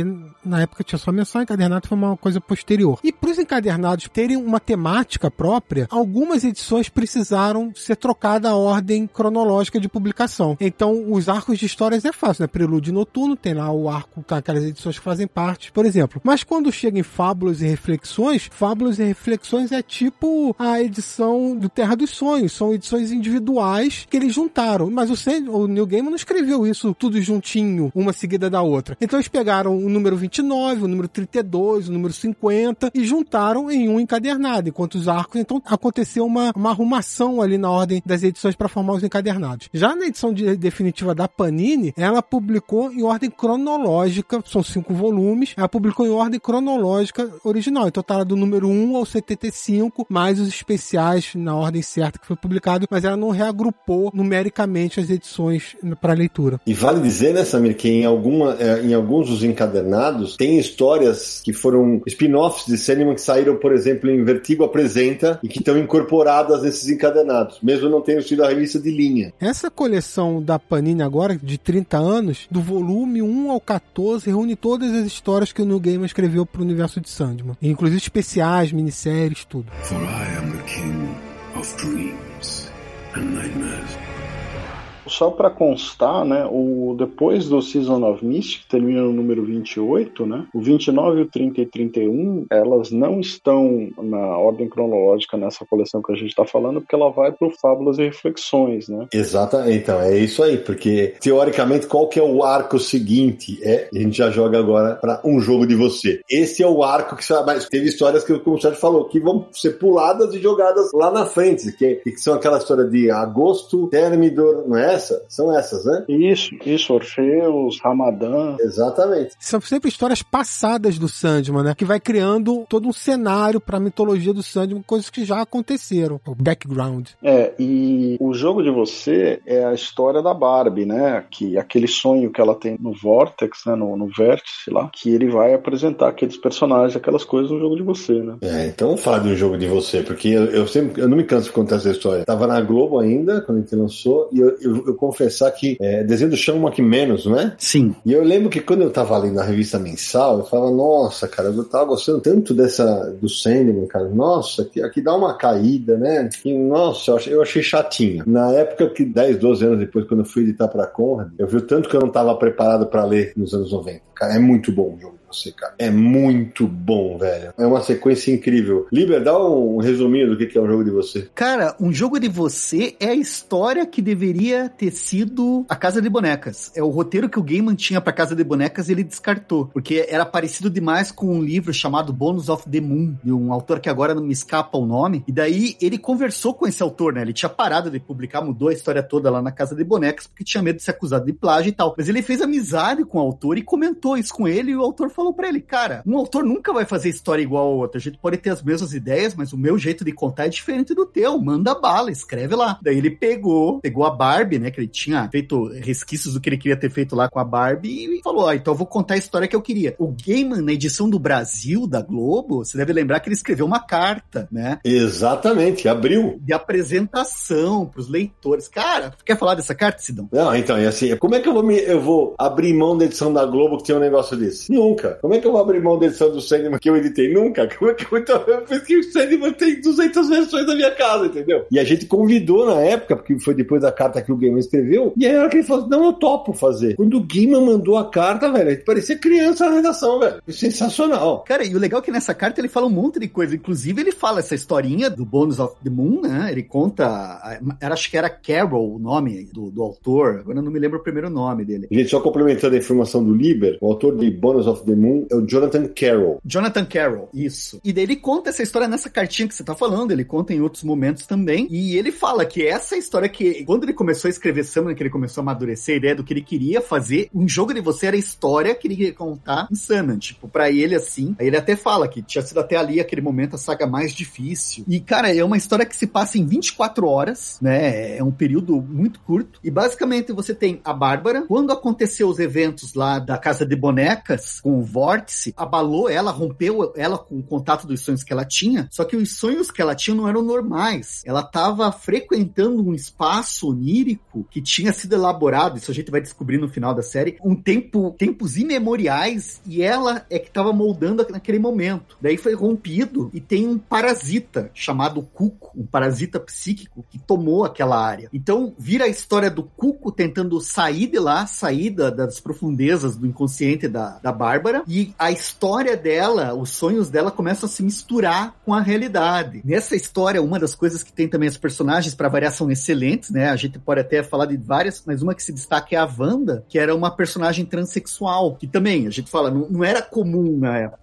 A personagem Wanda, é, o Gaiman, ele conta que ele conheceu, que ele fala, é a mulher, foi a mulher mais deslumbrante que eu já conhecia, ela era incrível e tal, e era bem a situação da Wanda no quadrinho. Ela tinha medo de cirurgia e não é, queria levar o procedimento ao final, né? Assim, a transição completa. E ele transforma, né? Ele pega essa personagem real e coloca lá dentro da história. E a história, o arco da Wanda dentro do quadrinho é muito bacana. É daqueles assim, é um dos momentos mais comoventes, é o final de um jogo de você. A Bárbara se despedindo da Wanda é assim, é de arrebentar, velho. Nossa, a Samira até falou disso no, no momento foda, né, Samira? E está lá, momentos fodas. Eu comento justamente essa passagem que é o enterro da Wanda, né? A família enterra com o nome de homem e a Barbie vai lá, risca com batom e escreve Wanda na lápide. E tem uma coisa muito legal também, né? Porque isso é depois da vitória, entre aspas, no Reino dos Sonhos que a Barbie vai ter. E ela pinta aquele véu no rosto. Vocês lembram disso? Sim, sim. Ela pinta um véu como se estivesse com aquele véu preto, só que ela, ela quadricula todo o rosto dela pra ir pro velório. É realmente impressionante. É, porque a Bárbara, é engraçado, porque ela, ela com o Ken na casa de bonecas, eles eram um casal perfeito, né? Nas aparências. Até a, a Rose Walker, ela fala, eles são perturbadoramente normais, assim, eles eram anormalmente normais, ela se assustava com eles. E daí a Barbie tem esse tipo de colapso, se separa do Ken, e lá em Nova York, ela, ela começa a se pintar, pinta um tabuleiro de xadrez na cara, cada manhã ela faz uma pintura diferente. E, cara, a Bárbara, a Barbie, é uma personagem que me dói porque ela aparece ali e nunca mais é mencionada em lugar nenhum. E aquela personagem eu queria saber o que, que aconteceu, será, com ela? Nunca mais. Verdade, é um dos poucos personagens que não voltam depois, né? É. Porque todos eles voltam em algum momento, principalmente no último arco. E eu não sei até porque o, o Gaiman, ele fala isso, por exemplo, com,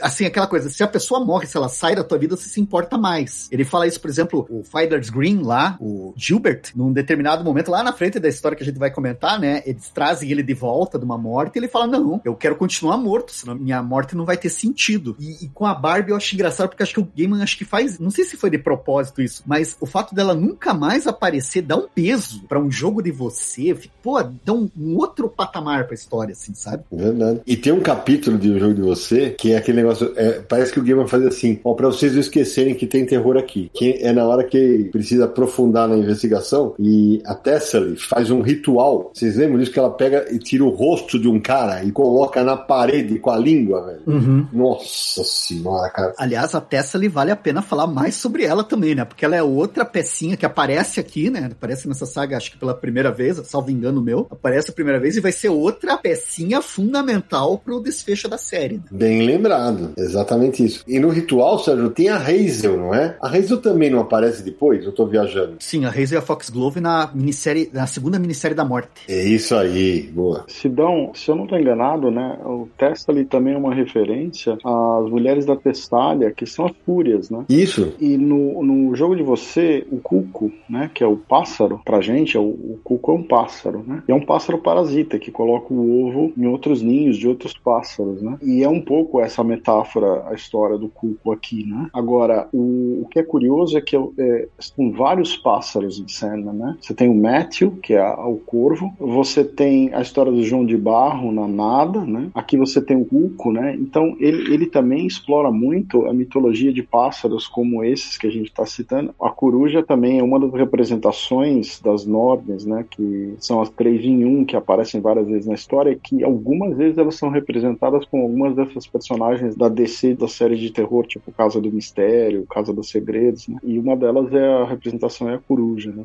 Your waking world is shaped by dreams, nightmares that I create. Bom, e aí a gente chega no sexto volume, que é Fábulas e Reflexões, que é um encadernado no mesmos moldes do Terra dos Sonhos que a gente comentou mais cedo, né? São histórias individuais que mostram um pouco do passado do Sandman dos Perpétuos, que cria todo esse contexto, esse background para a mitologia do New Gaiman. Então, tem histórias que se passam no, no século XIX, tem Revolução Francesa, tem Roma Antiga, e vai explorando nessas histórias. E, e o legal é que ele vai pegando fatos e misturando com a mitologia do Sandman. Então, na primeira história, que é sobre um cara que vai à loucura e se declara imperador dos Estados Unidos, o Norton, esse cara existiu de verdade. Joshua Abram Norton. É, exatamente. Ele pega essa história e mostra o que aconteceu com o cara para ele ter se declarado o primeiro imperador dos Estados Unidos. Aí mostra o encontro dele com desespero, com sonho e constrói a história. E ele faz isso em todas elas. Na segunda, que é que se passa na, na Revolução Francesa, que ele pede pra Juana Constantine recuperar a cabeça de Orfeu, mostra Robespierre, por exemplo, né? Que era um dos líderes lá da Revolução Francesa e tudo mais, a queda dele. Então ele vai juntando tudo isso, isso que é legal. Ô Samir, é legal dizer que essa é a primeira história do arco em si, mas, por exemplo, a- as edições costumam abrir, a da Conrad foi assim, né? Acho que da Panini também, é, abre com Medo de Cair, que é uma história do Matthew Corvo, né? Que foi publicada em Vertigo Preview número 1. Então, quer dizer, aquele negócio deles eles irem juntando, né? É um roteiro do, do New Game com a arte que eu adoro, do Kent Williams. Nossa, lindo.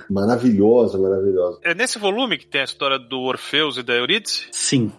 Essa história é um, é um soco no estômago. A canção de Orfeus. Você acha que ele vai subverter tudo e não é bem isso. E ainda tem um final que eu fiquei com vontade de estrangular o, o Senhor dos Sonhos. Que tem hora que ele dá uma de, de migué mesmo, de mané. De, você fala, meu, porra, o cara já pagou, sabe? E nessa edição, ela não foi uma mensal do Sandman, né? Ela foi um Sandman especial número 1. Ah, é verdade. E saiu pela Globo como especial. Acabei de lembrar. Olha que legal. Exatamente. E você lembrou que nessa edição tem desenho de Sérgio Codespot? Sérgio Codespot tem um pin-up no final, rapaz. Tem a pin-up do, do Sandman ali no final. E eu lembro que quando chegou a edição gringa para nós na redação, uma das diversões da nossa redação, ainda mais imagine, em 1991, né? É isso daí. Era descobrir que a capa original brilhava no escuro. Você apagava e o rosto do, do Sandman aparecia. E a edição nacional não conseguimos fazer, porque isso era, era uma cor especial. Ia, ia ser uma grana absurda. A imagem é a mesma, mas sem brilhar no escuro. É, tinha um overprint de uma tinta fosforescente, né? Isso, exatamente. Se alguém não lembra da história, é, ele vai até o inferno pra resgatar a amada. Ele e Orfeu. É, Orfeus. No quadrinho ele se torna um, um dos filhos do Perpétuo, mas a lenda é conhecida. No final ele só não pode fazer uma coisa, olhar pra trás. Só isso. Era só isso. Orfeu é uma lenda da mitologia grega, existe nessa mitologia. O Orfeu não foi criado pelo New Game, mas ele faz novamente aquilo, ele pega e incorpora. Como Morpheus também. Morpheus barra Morfeu. Como Morpheus também é, a gente comentou. E aí ele coloca Orfeu como filho de Morfeu e a jornada de Orfeu é tentar trazer a amada de volta à vida porque ela morreu no casamento deles. E a cena em que ele olha pra trás, nossa, é muito bom aquilo. Na praia lá. É sensacional. O Naranja falou, né, que você vê que duas coisas nessa história, né? Primeiro, o Lorde dos Sonhos guarda rancor. É rancoroso o Lorde dos Sonhos. É, se ofende, guarda rancor. Mas uma coisa que eu acho foda nessa história é que o pior é que ele tenta falar com o guri e ele tem um dos melhores diálogos da vida, assim, de diálogos da vida. O texto que ele fala com Orfeus e fala para ele, olha, ela morreu, mas a tua vida continua. Uhum. Viva a tua vida. Cara, o texto que ele fala para ele é tão bonito antes do guri insistir em ir pro inferno, dizer que ele não é mais o pai. Eu acho muito bacana o texto, sabe? É muito legal. É, é isso mesmo. O começo das fábulas e reflexões, né, que vale dizer, na revista mensal tinha um título, era Espelhos Distantes, era o nome da saga. Era Thermidor, Augustus e três setembros e um janeiro, que era tudo ligado com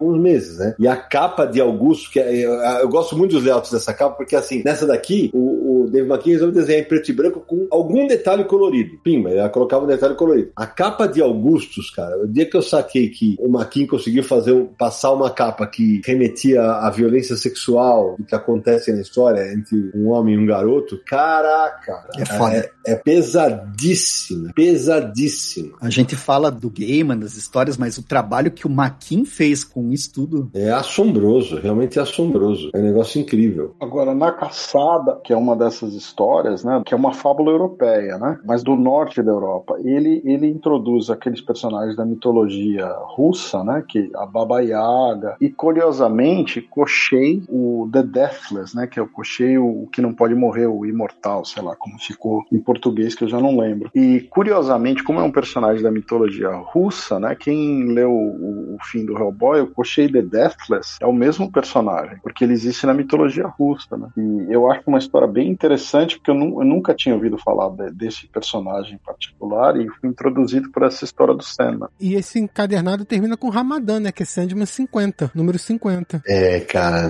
nossa senhora. Lindo, lindo, lindo, lindo. Meu Deus, que história é essa, né? Que história é essa, cara? O- A história é, é- é a grande cidade de Ramadã, no, no Oriente Médio. É uma cidade que seria perfeita, maravilhosa. E o califa quer que essa cidade seja eterna, que ninguém nunca esqueça dela, que ela continue, todos possam vê-la e ninguém esquecer. E aí ele propõe um acordo ao Sandman. E aí o Sandman fala: "Ah, Eu não posso manter essa cidade pra sempre, mas eu posso manter ela perfeita pra sempre nos sonhos. E ela vai ser sempre lembrada por causa disso. E é muito bem construído isso. É de chorar, velho. E com um desenho, né, do Craig Russell que, pelo amor de Deus, né, velho? Não, e a conclusão dela, porque é, É. Bagdá, certo? É isso, é isso. E daí, Bagdá, ele escreve isso acho que anos 90, porque depois ainda vai ter a, a guerra com o Iraque, né? Vai ter a devastação. E a cidade está destruída. E, cara, aí aquela criança mutilada andando, sonhando com a cidade. Cara, aquilo é de comover pra caramba, velho. É, na realidade, a cidade está destruída, mas no sonho das pessoas ela continua perfeita, maravilhosa. Exatamente. E sabe, tem um negócio que a gente esqueceu de dizer, mas é o seguinte: é no especial Orfeus que destruição aparece. Ah, no casamento. Exatamente. É, vai acompanhar o casamento é quando ele aparece. Se eu não me engano, é- acho que é a primeira representação física que aparece, ele é tudo, parece um, um Thor, né, meio, meio da mitologia, meio brabão, assim, né? É, ele é grande, forte, barbudo. Isso, é. Barulhento. Fala alto, não sei o que e tal, né? Ah, e, e nesse encadenado, Samir, tem uma história que eu adoro, que é o Regiões Abstratas na Conrad, que é a, é a do Marco Polo, né? Isso, na Panini, esse termo que o Gaiman usa para definir esses lugares, a tradução ficou lugares maleáveis. Entendi. Uma outra coisa que eu queria dizer que acontece nesse arco aqui, tem uma, uma história que ela, ela não nomina encadenado, mas é o Parlamento das Gralhas. E no Parlamento das Gralhas, de novo, o Gaiman pega um personagem super-herói, que é a Hippolyta Hall, que é a Fúria, que era, era uma super-heroína da Corporação Infinito, que era casada com Hector Hall, que era o, o então Sandman, que antes era Escaravelho de Prata, e o Sandman Morpheus simplesmente mata ele, porque ele estava morto e ele volta para ser o cara dos sonhos. Ele, se- o Sandman pega, ah, você devia estar morto e tchau, vai embora. E aí ela, ela fica com bronca do Morpheus. Pois é, ela é absolutamente importante pro desfecho de Sandman como um todo, que ela é uma fúria. Agora, aqui tem uma curiosidade, né? Porque acho que a gente não tinha mencionado. Na Corporação Infinito, o Hector Hall casa com a Hipólita Hall e a Hipólita Hall fica grávida. Eles casam quando ela já tá grávida. No Sandman, quando ela aparece dentro do Vortex,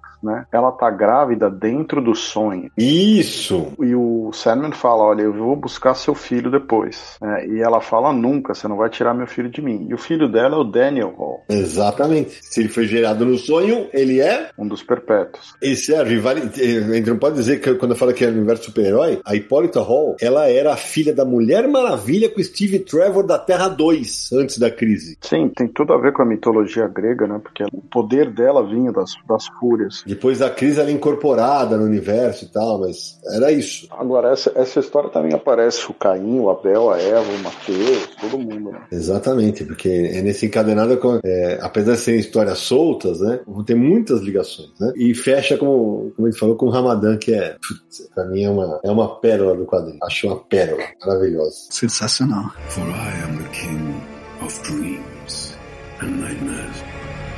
E aí, depois dessas histórias isoladas, o Gaiman chega com outro arco de histórias, que é o Vidas Breves. E aí, essa saga é quando a gente realmente conhece destruição a fundo. Porque é como se fosse o road movie, né? É isso, mas é mesmo. A Delírio e o Sandman pegam a estrada pra descobrir onde, afinal de contas, o, a destruição, o destruição, né? Pra onde ele foi. É, é, é uma história de investigação, né, cara? É, ele se isolou e a- abandonou as tarefas dele como destruição e foi viver a vida dele. E a Delírio quer que ele volte a ser um dos perpétuos, quer que pra família ficar unida de novo e tal. A Delírio é toda, tem todo aquele jeito dela de, de modo de falar, vai, as ideias vão uma por cima das outras e tal. E, e aí ela convence o Sandman a embarcar com ela nessa viagem pra descobrir onde está a destruição. E aí é essa a história. É legal citar a arte, né, utilizada no texto, nos valores de falas da Delírio, né, que é tudo colorida, com as letras fugindo da posição normal. Elas não têm padrão. É, exato, é tudo feito pra combinar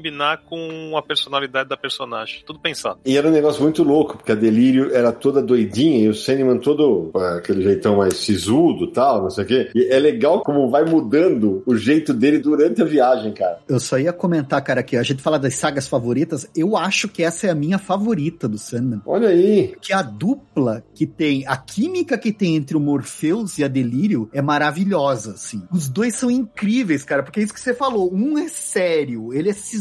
E daí tem, eu acho bacana, porque a história começa com a Delírio, é ela empurrando a trama toda, e o Morpheus tá curtindo uma dor de cotovelo, porque ele tinha levado um fora da testa ali, que em nenhum momento aparece na história, mas fica subentendido que os dois tiveram um trelelê, né? É isso aí. Cara, ele tá lá no, chorando, daí todo mundo no sonho falando, porra, ele, ele, ele sofre fora e daí a gente fica, todo mundo fica tendo sonho deprimido, acordando, se sentindo mal porque o cara tá de, de- de- com dor de cotovelo, né? Daí vem a delírio, daí ele decide sair com ela porque ele nunca ia aceitar, né? Até ela tem medo de pedir pra ele, ela chora na hora de pedir, daí ele não, daí eu vou esquecer também na mulher. E daí eles entram naquela viagem louca, cara, de investigação. E tem um, cara, um debut de personagens maravilhosos, cara. Cara, é muito legal. E ali tá o American Gods, né, do, do New Gaiman, o futuro romance. É verdade, tem toda a razão. Uma coisa importante desse arco também é porque coloca o contraponto do Sandman, que é o cara que sempre tem as responsabilidades, ele tem a- as leis que precisa seguir, as regras que precisa seguir, e o outro lado é a destruição que jogou tudo pro alto e foi embora. É isso aí.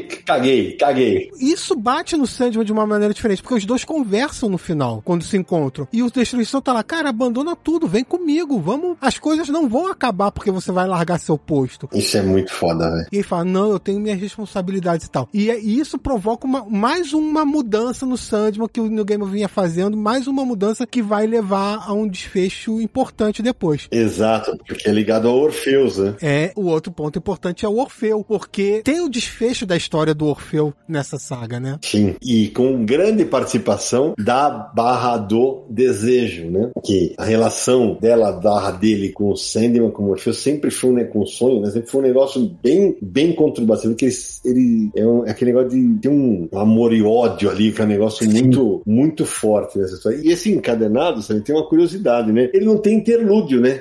É. É só a saga, como, é como o Liber falou. É uma road movie. É um- é um road movie. Vamos rodar esse negócio e vamos mandar bala, né? Mas não tem uma sequência nessa saga que aparece o Corinthians e o Sandman de branco? Não, tem, tem uma, uma passagem no final desse arco que aparece o Sandman de branco, só que é aquele negócio que o, que o Destino fala assim, é, o livro tá indo pra frente e pra trás, ele já tá vendo um futuro, né? E ali o Gaiman joga na nossa cara, que a gente não sabe ainda, o que vai acontecer. Você fala, que porra é esse Sandman de branco? Lá na frente, você vai descobrir, menino Daniel. Your waking world is shaped by dreams, nightmares that I create. O arco seguinte, que é o antepenúltimo, né? É Fim dos Mundos, que a primeira curiosidade já vem daqui, né? Que quando saiu pela Globo, saiu Fim do Mundo, mas o, o título era em inglês é World's Ends, né? World's Ends. Então era Fim dos Mundos. E aí o Daniel Pelizari, então tradutor da, da versão da Conrad, né? É, aliás, vale dizer que na, na versão da Conrad começou com a Anaban, passou por Codespot e terminou com o Daniel Pelizari. E ele sugeriu Fim dos Mundos, né? E aí, Samir, conta um pouquinho sobre essa saga. Fim dos Mundos é, é curioso porque assim, ele é um arco fechado em si, mas também funciona meio que como individual, porque Fim dos Mundos assim, é um local, tipo uma hospedagem, enfim, um, um prédio Hospedaria. Uma hospedaria, é. É uma hospedaria e começam várias pessoas a chegar nessa hospedaria sem nenhuma conexão uma com a outra. Elas não são nem do mesmo tempo. Algumas são do passado, outras do presente, a- outras são elfos, seres humanos, alienígenas, enfim. E, e todos eles são pegos numa tempestade, eles não sabem por que aconteceu essa tempestade e acabam se deparando com essa hospedaria. E elas entram pra esperar a tempestade passar. E o que, que eles fazem pra esperar a tempestade passar? Contam histórias. Então, cada edição é um desses personagens contando histórias, as suas histórias, né? E o curioso é que, assim, tá todo mundo esperando a tempestade acabar, ninguém sabe por que que tá essa tempestade e tal. E então tem lá as histórias, cada um contando suas histórias, mas é claro que cada uma dessas histórias, elas estão conectadas ao Sandman, aos perpétuos, né? Tudo isso em determinado momento aparece ali de uma maneira mais pano de fundo e tal, mas é da mesma maneira que o Neil Gaiman usou em histórias anteriores. Às vezes tem uma história que parece que tem nada a ver com o universo do Sandman, mas aí chega a conexão, a referência, a, a importância desses personagens. Não, e Samir, aí tem uma. que é na história final, né? Que é de novo o game esfregando na tua cara tal. Que é uma sequência que eles olham pra fora e veem o destino gigantesco com o céu de fundo e começam a passar personagens carregando um caixão, velho. Esse é, é esse é o momento que a tempestade acaba, a tempestade acabou. E eles vão pra janela e eles veem uns gigantes andando atrás do morro, da montanha, e é o destino, é um caixão gigantesco com os perpétuos, uma procissão assim. E você vê, mas o que, que é isso que tá acontecendo? Exato, e é o game esfregando na nossa cara. E isso é o que vai acontecer no próximo arco. É, e- e- ele tá esfregando na nossa cara, falando o seguinte, ó, tô te contando o que vai acontecer. E você fica, what the fuck? Como é que é isso? É a crônica de uma morte anunciada, literalmente. Exato, é literalmente isso, né? Quando você fala assim, não, não é possível. Agora, na época do encadernado, eu já sabia o que ia acontecer, né? Agora, quando você, quando você tá lendo na mensal, e você- você- cara, isso, isso era um, era um susto, cara. Era um, era um negócio assustador, né? A gente pensa, até fica pensando, né? Porque ele, teoricamente, ele é perpétuo, né? Ele não tem fim e tal, e a gente, como assim? E daí, ainda por cima, nessa história, essa história da, da necrópole, os perpétuos vão lá buscar uma mortalha da desespero, né? Que a desespero é, é a perpétua que, aspas, morreu antes que o, o sonho, né? É quando a gente começa a ler Sandman, a segunda versão da Desespero, né? E, e vocês concordam comigo que a desespero talvez seja o perpétuo menos trabalhado? Ela é a menos trabalhada de todos os perpétuos pra mim. Ela parece menos. Ela não tem um arco próprio, vamos dizer assim, né? Ela Não tem, porque a desejo ela tem uma, uma função por trás das, das cortinas que é muito importante. né? A morte nem se fala, o destino também. O destruição vai ter um arco com ele. Ela não. Sidão, eu vou ter que, eu vou discordar de você. Ah, vou discordar. Manda, manda. Eu vou discordar pelo seguinte, cara, é que a, eu concordo com isso que você fala. O Destruição, por exemplo, ele tem todo um arco ali, vidas breves e tudo em torno dele e tal. Mas quando a gente olha, a Desespero, ela sempre tá pulando aqui e ali, né? Então, por exemplo, na abertura, no primeiro capítulo do, do Vidas Breves mesmo, ela tem um momento dela com Destruição, que ela sente saudade do irmão, ela é toda carinhosa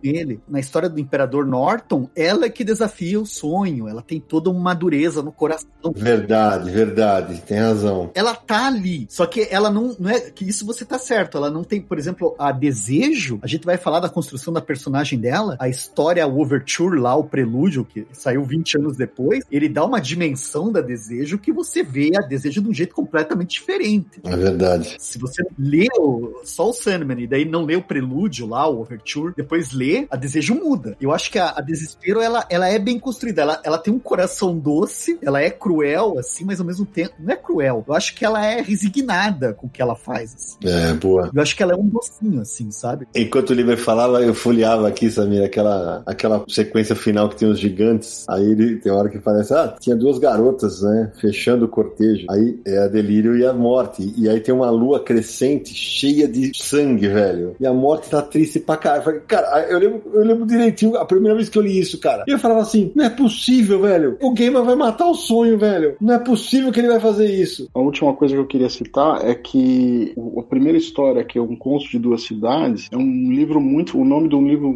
muito famoso do Charles Dickens, né? For I am the king of dreams and nightmares. E aí a gente entra na saga Entes Queridos, que é a maior saga de Sandman, que tem mais edições, né? É um encadernadão. É, se eu não me engano, são 12. É um ano de histórias do Sandman. São 13 números, Samir. E tem uma polêmica, né? Samir? Tem uma polêmica. Já pode ter uma polêmica desse arco. Eu não concordo, né? Porque eu gosto dessa. Eu gosto da fase final. Eu acho tudo muito bem amarrado. Mas muita gente reclama que ele teria esticado e que esse seria o arco no qual ficaria mais claro que ele esticou uma série que era para ser mais curta. Porém, eu gosto bastante dessa fase final. Cara, eu te juro que eu nunca vi, vi ninguém falando disso, cara. Ah, eu vi, mais uma vez. É mesmo? Então, cara, você sabe que eu, particularmente, porque o Gaiman, durante esse arco, ele atrasou alguns meses as de- edições. Ele teve muita dificuldade com isso. Bem lembrado. Ele teve muita dificuldade com esse, com esse arco. E eu acho que o, a minha opinião, eu, dan- eu olhando, lendo, eu acho assim, ele quis dar, sabe, eu vou fechar tudo que eu, que eu abri, vou Aham. tentar fechar.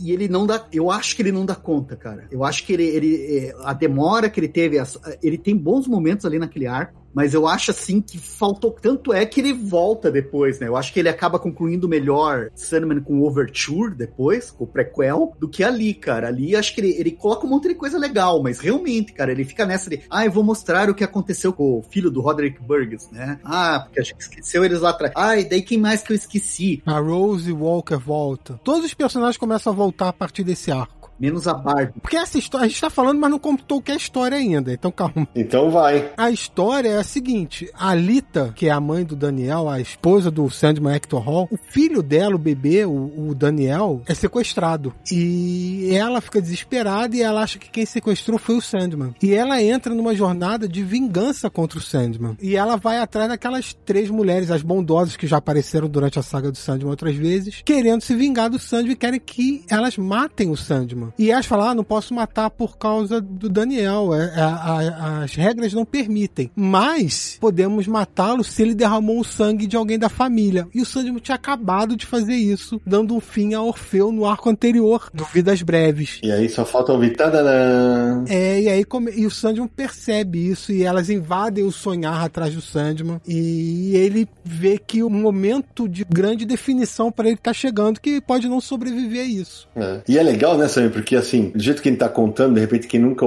quem nunca leu o Sandman vai falar assim: ah, então vai ter um grande duelo, uma aventurona, não sei o que. Não, de novo, não é uma história de aventura. A maneira como isso é desenvolvido vai envolver o Loki, lembra disso? É porque é o, é o Loki e o Puck que sequestram o, o Daniel. Isso, exato. E o Loki que tava lá na Estação das Brumas, que vai ser trazido de volta. É tudo conectado. E aí também nesse arco o Sandman recria o Corinthians. Exatamente. Né? E o Corinthians se junta ao Corvo Matthew pra encontrar o, o Daniel, né? Então é, o Daniel foi sequestrado, o Sandman sabe disso, manda os dois atrás pra.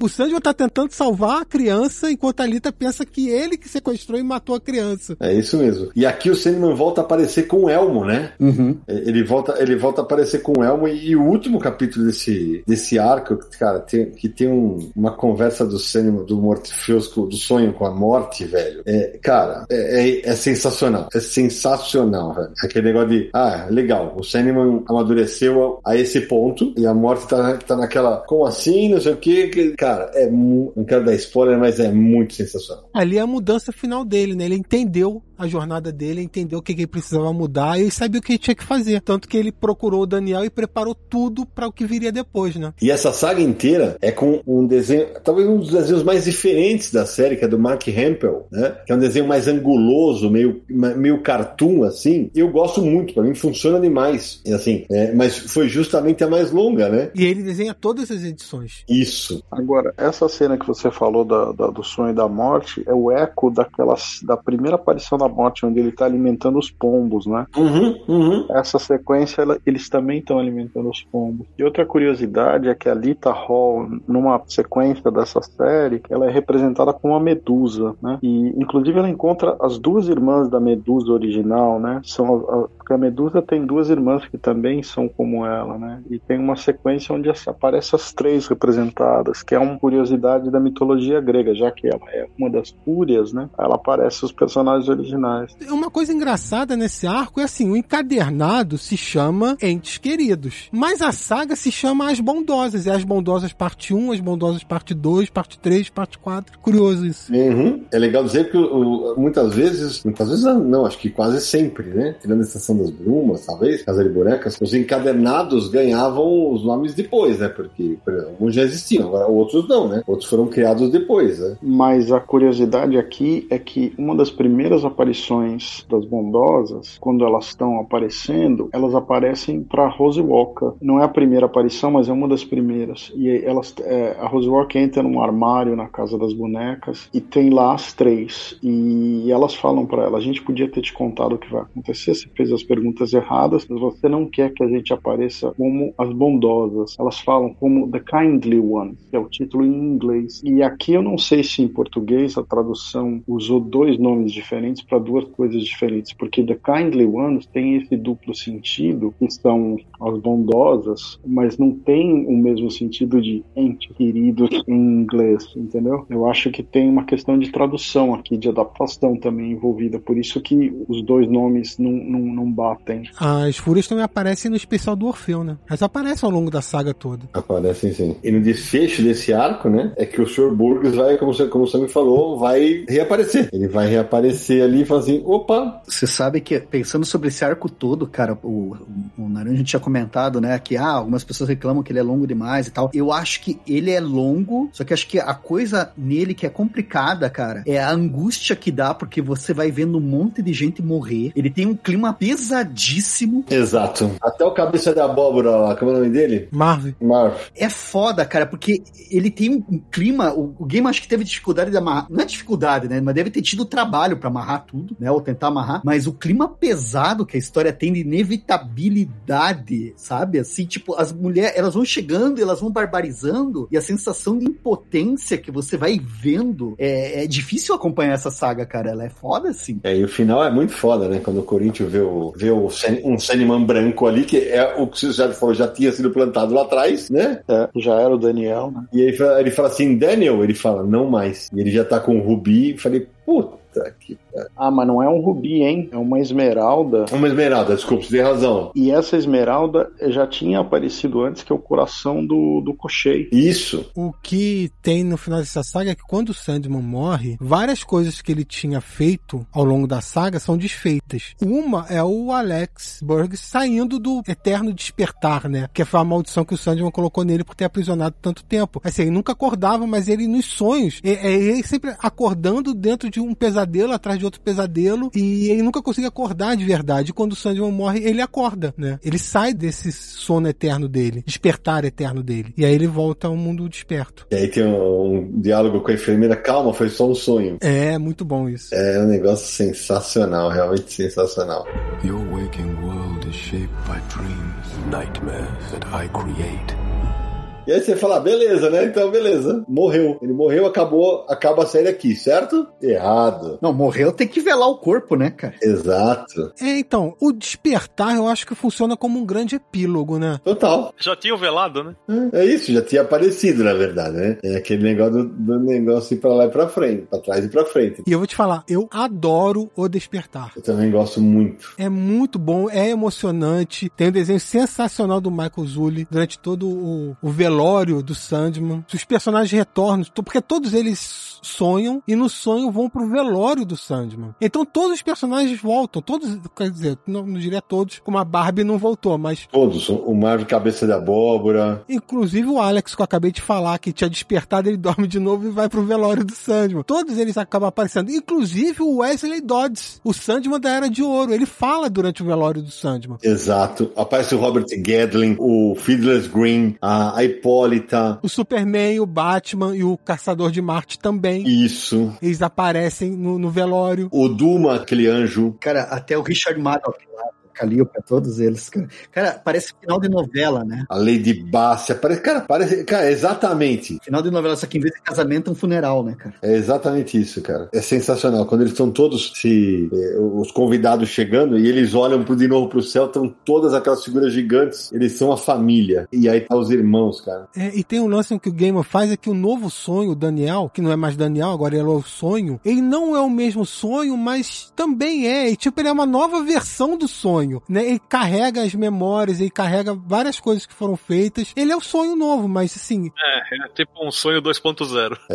É isso. É o, o novo Doctor. é, exatamente. É, é bem isso aí, é o novo Doctor, entendeu? Doctor Who. E aí no final eu sei que tem. O, o Lucian aparece, claro, né? A Rose aparece também, né? Destruição aparece, ele volta. E, e o jeito que acaba é muito bom. Porque assim, o Sandman Daniel, só pra diferenciar, vou chamar de Sandman Daniel. Ele até não gosta de ser chamado de Morpheus, né? Ele fala, eu sou o sonho, o Morpheus era ele. Ele diz isso. Mas assim, eu- o, o Daniel, o sonho novo, ele não vai no velório do Sandman, do sonho antigo. Ele fica no castelo. Ele não pode comparecer ao velório. Ele só pode ser apresentado como Sandman quando todos os rituais com o antigo Sandman terminarem. E a história acaba com ele abrindo a porta e encontrando os perpétuos. E pum, acaba. Ah, muito bom. É muito bom. É foda. Ô Samir, ó, no velório estão o, o John Constantine, o Vingador Fantasma, aí tem, o, como você falou, o Batman, o Clark Kent. O Dark Side. Nossa, velho, isso aqui é, é- é realmente é o fecho com chave de ouro mesmo, cara. Aí começam a aparecer, as pessoas vão falando no velório, né? Tem a, a Tessa ali, né? A Tessa ali aparece e ela chora, ela fala, ah, eu chorei que eu nunca mais ia derramar uma lágrima.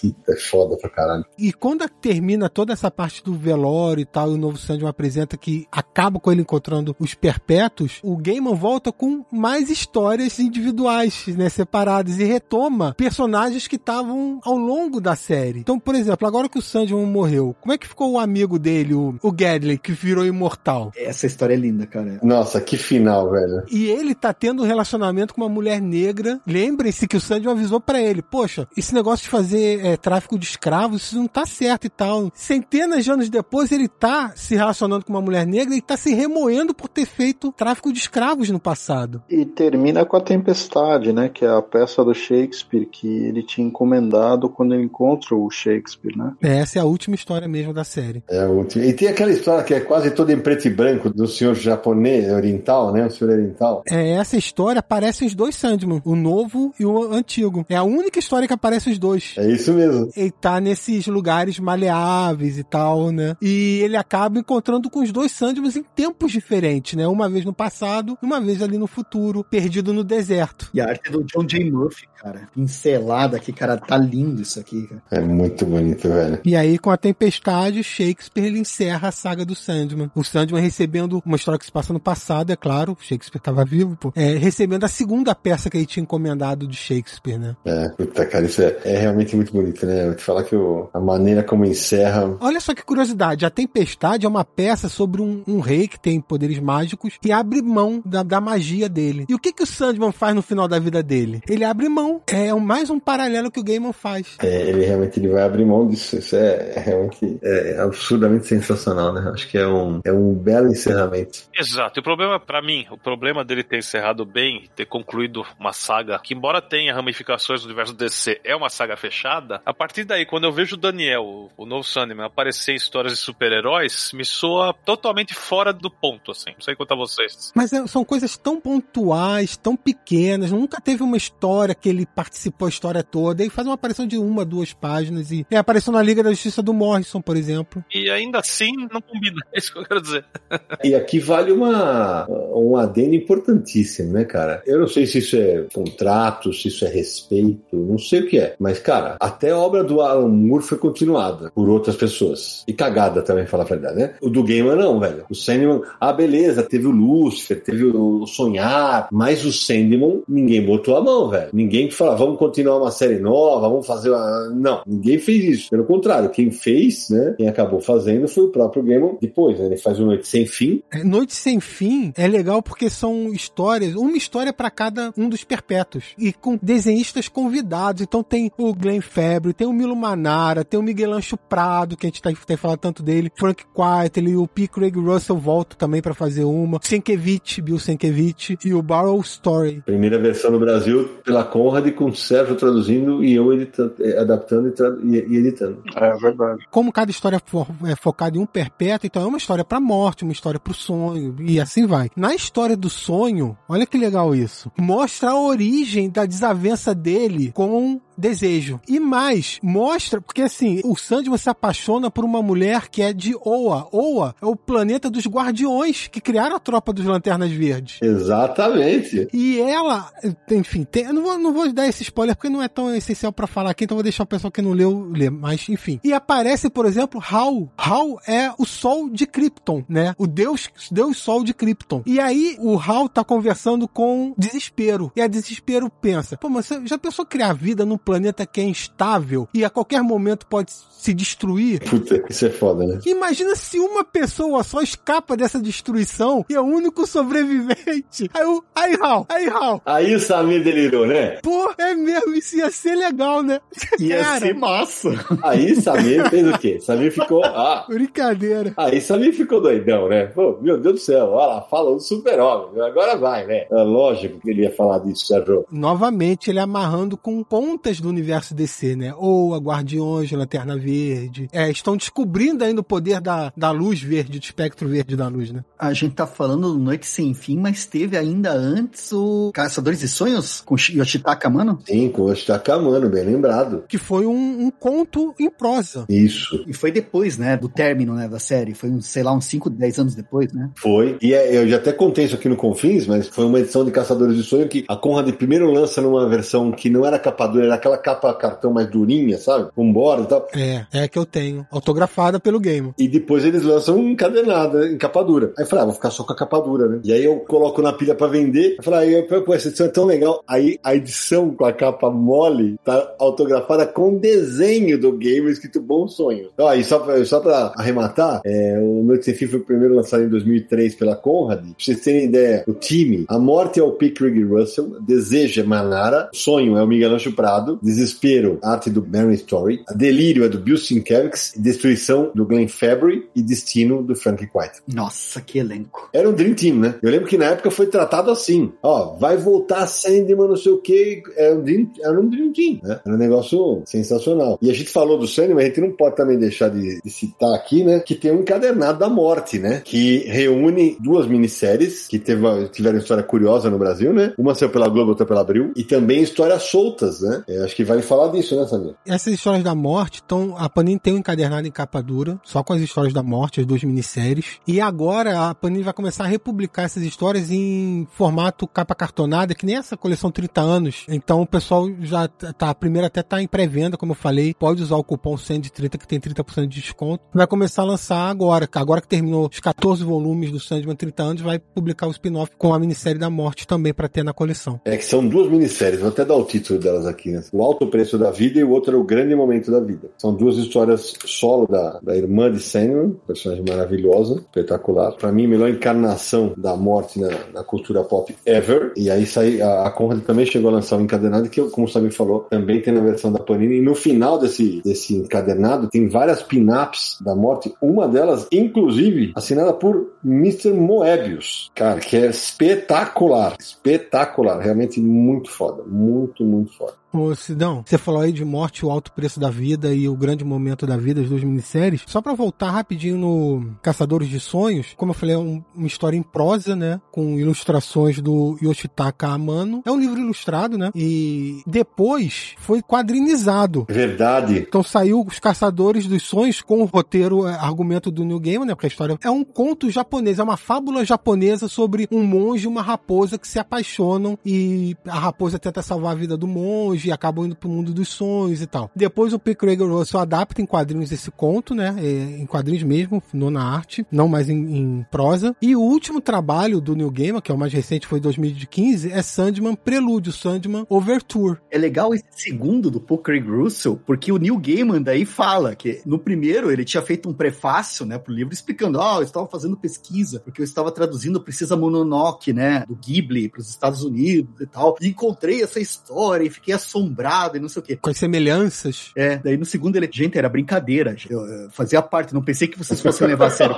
Ele recebeu carta de pesquisador falando, olha... É que não achavam a história. É, cara, isso eu acho sensacional. Ele falou, gente, eu não quis causar transtorno para ninguém, mas eu não pensei que fossem levar a sério. Diz que ele recebia até então um monte de carta de pesquisador, onde que estão as fontes e não sei o que e tal. Ele, não, gente, eu inventei. E a gente falou das sagas, né? Mas acho que vale pontuar mesmo retroativamente de algumas polêmicas que tiveram com o cinema, né? A primeira, por exemplo, como eu falei, a edição, a edição o Sérgio já citou a edição da, da lanchonete. Na época, o Leandro Luiz, para lançar aqui no Brasil, ele teve que fazer, ele teve que rebolar lá dentro da Globo, porque o pessoal, não, não pode lançar, porque não pode lançar, não pode lançar. Lançou. Depois, teve aquela edição que foi Sonho de uma Noite de Verão, que foi encontrada ao lado de um corpo assassinado. E aí, putz, a gente falou, agora vai. Lá vão eles falar, botar a culpa no quadrinho, não sei o que. O Liber até lembrou disso, né, na, na resenha do aniversário. Sim, porque, porque tinha uma nota de suicídio falsa do lado do corpo. Que daí o cara falava, The Sandman has, foi pago, né? O Sandman foi pago. É, é, era um negócio assim. Então virava e mexia por ter uma temática mais adulta, o Sandman atraía esse tipo de, de comentário, de, de hate, entre aspas, pra cima dele, mas ainda assim conseguiu concluir a série. Era um tipo de quadrinho diferente que tinha na época, né? Ah, era, total. O Neil Gaiman, ele fala com muito carinho da Liga das Mães Católicas, que sempre estava protestando e querendo boicotar Sandman, cara. Exato, exatamente. For I am the king of dreams and nightmares.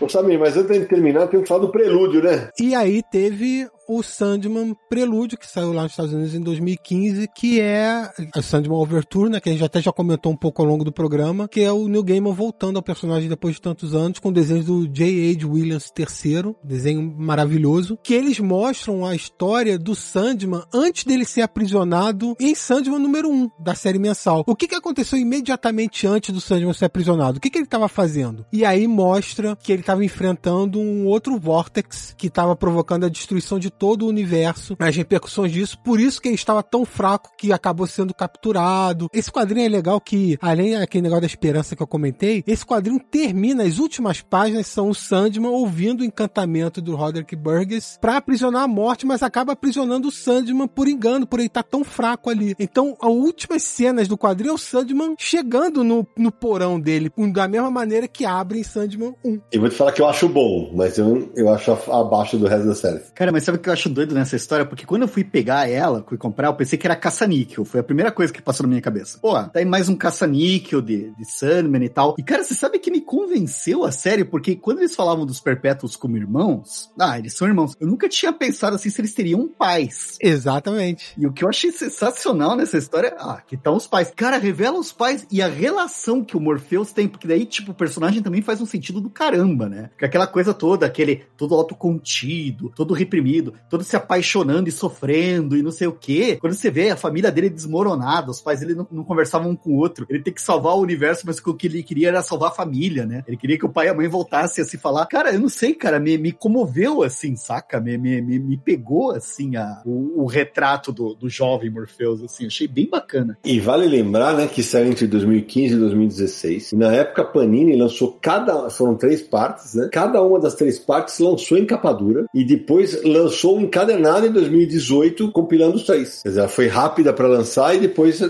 ainda conseguiu lançar a edição de luxo, que acho que é a que é mais fácil de encontrar hoje, né, Samir? É, a, a versão mais recente é o volume 14 da coleção de 30 anos. Só para quem estiver curioso, os pais do Sandman do, e dos Perpétuos, é, olha só que, que interessante, é o tempo, o pai, e a mãe é a, a noite, a escuridão. Os Perpétuos, que são encarnações de sonho, de morte, de destruição, desejo e tal, como que eles seriam surgidos? Eles surgiram quando começou começou, trocando em miúdos, teve o Big Bang, começou o tempo e a escuridão acabou ali, se juntaram e deu a origem a cada uma dessas encarnações, né? É, Então eu achei que ficou bem legal a maneira como ele amarrou a origem dos pais e tal, né? É, é bom. Sim, eu gosto. Também acho, acho bom. Realmente acho bom. E a briga dos dois, assim, né? Um não fala com o outro. E, cara, sempre tem essa coisa do ressentimento, né? Da mágoa, do afeto. Sempre tem aquela coisa, né? O cara gostava de um, o outro não gosta mais, mas eles ainda se gostam, sofrem. Tem... É, a, a família do Sandy, perguntaram isso pro New Game uma vez. Pô, mas é uma família tão disfuncional, né? É uma família muito disfuncional, os perpétuos, os pa- depois a gente descobre que os pais também. Aí o Gamer, acho que foi o Gamer que falou, eu não conheço nenhuma família que seja funcional. Bom, mandou bem. Verdade. E isso aparece muito na obra dele, cara. Nos outros livros, no, no, no Violent Cases. Sempre tem essa coisa aí da família, da memória. Da... É. Sérgio, antes de terminar, você falava aqui em off, cara, de um negócio que a gente ia, ia esquecer, né? É, tem uma edição especial que chama Sandman é, Teatro do Mistério, né? Midnight Theater, que é de 95, que é uma parceria do Neil Gaiman com o Matt Wagner, né? O Matt Wagner, ele na época escrevia a revista Teatro do Mistério, que era com Wesley, uma versão do Wesley Dodds, né? É o Sandman que usava aquela arma de gás e tal. E nessa história que tem desenho do Ted Christiansen, se passa em 39, né? E o Wesley Dodds está investigando um grupo de, de místicos, né? E ele vai de Londres para Nova York e ele encontra o grupo do Roderick Burgess, que é a Ordem dos Mistérios Antigos. E ele acaba encontrando, inclusive, o círculo que vai aprisionar o sonho, né? Então é, é tipo uma história paralela que mostra um pouco aquela sociedade que tentou capturar a morte e acabou capturando o sonho, né? É o Sandman da Era de Ouro encontrando o Sandman do New Gaiman. E essa história, mais recentemente saiu no Brasil, nessa coleção da Panini, edição definitiva, de capa dura. Tá no quinto volume.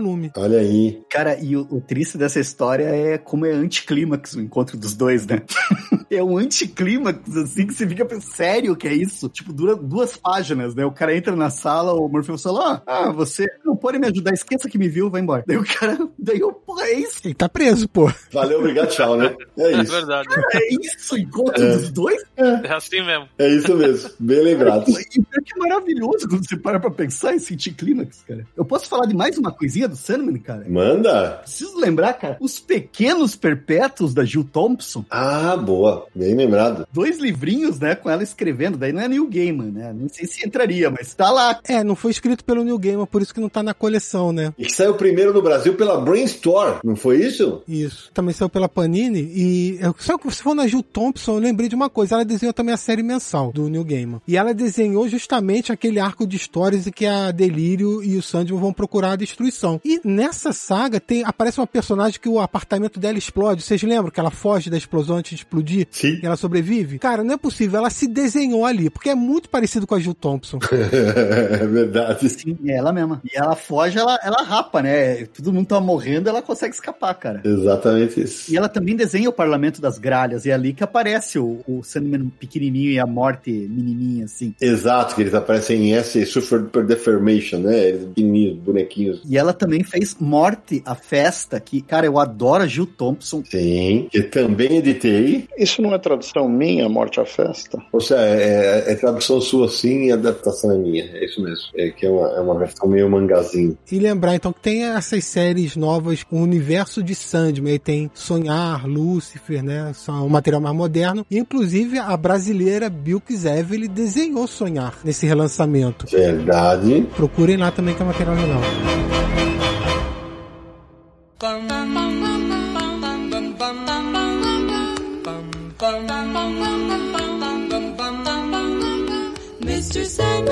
Ufa, meus amigos, quantos sonhos, hein? Parabéns, hein? Quantos sonhos, meu Deus do céu. Eu não quero acordar desse programa, não faça isso comigo. Então, quem não vai querer acordar vai ser o Jeff quando tiver que editar 3 horas e 10 de conversa. Olha, dava pra ter feito no mínimo o dobro. Não dava, dava. É que o tempo urge e pesa no nosso bolso, né? Então, Mas assim, de boa, gente, vocês estão de parabéns, porque a quantidade de material que vocês falaram aqui hoje, gente, é. é monstruosa, cara. Vocês falaram aí de umas duas mil páginas, pelo menos, assim, cara. Pra mais, né? É, e mesmo assim, e, e ainda colocamos bastante coisas, muitas coisas legais aqui que merecem, mereciam ser citadas e, e que certamente vai deixar muita gente, quem não leu, aguçado, quem já leu, emocionado, falou, quem sabe eu não pego de novo a minha coleção, eu tô inclusive fazendo isso nesse momento. Anotei de Panini. E aliás, Sandman é um ótimo quadrinho pra releitura. E é verdade. E um ótimo quadrinho para dar de presente, porque a cada releitura você descobre coisa nova. Isso é sensacional. Gostoso pra caramba, cara. Sandman é tipo um disco bom, assim, cara. Você, você põe e quer escutar de novo, assim. cara. Ótima, ótima analogia. É isso mesmo. Samir Gato, antes da gente se despedir, aqueles recados finais para quem quer encontrar o Confins do Universo nessa internet tão sonhadora. O Fins do Universo é tão bom, tão mágico que poderia estar no sonhar. E você pode encontrar todos os episódios em podcast.universohq.com. Passe lá, esse é o episódio número 160. Olha quanta coisa tem para você ouvir se estiver conhecendo a gente. E também, como o Sandy é bom reler, Fins também é bom reescutar. Então, ouça os seus episódios favoritos de novo. Também encontra no iTunes, no Spotify e no Deezer, então procure nesses streams também. Mande e-mail pra gente para podcast.universohq.com com seus comentários, dúvidas, críticas, sugestões, elogios também que não, não faz mal a ninguém. WhatsApp DDD 11 94583 5989 e conheça o site Universo HQ, né? universohq.com, 22 anos aí na internet brasileira e mundial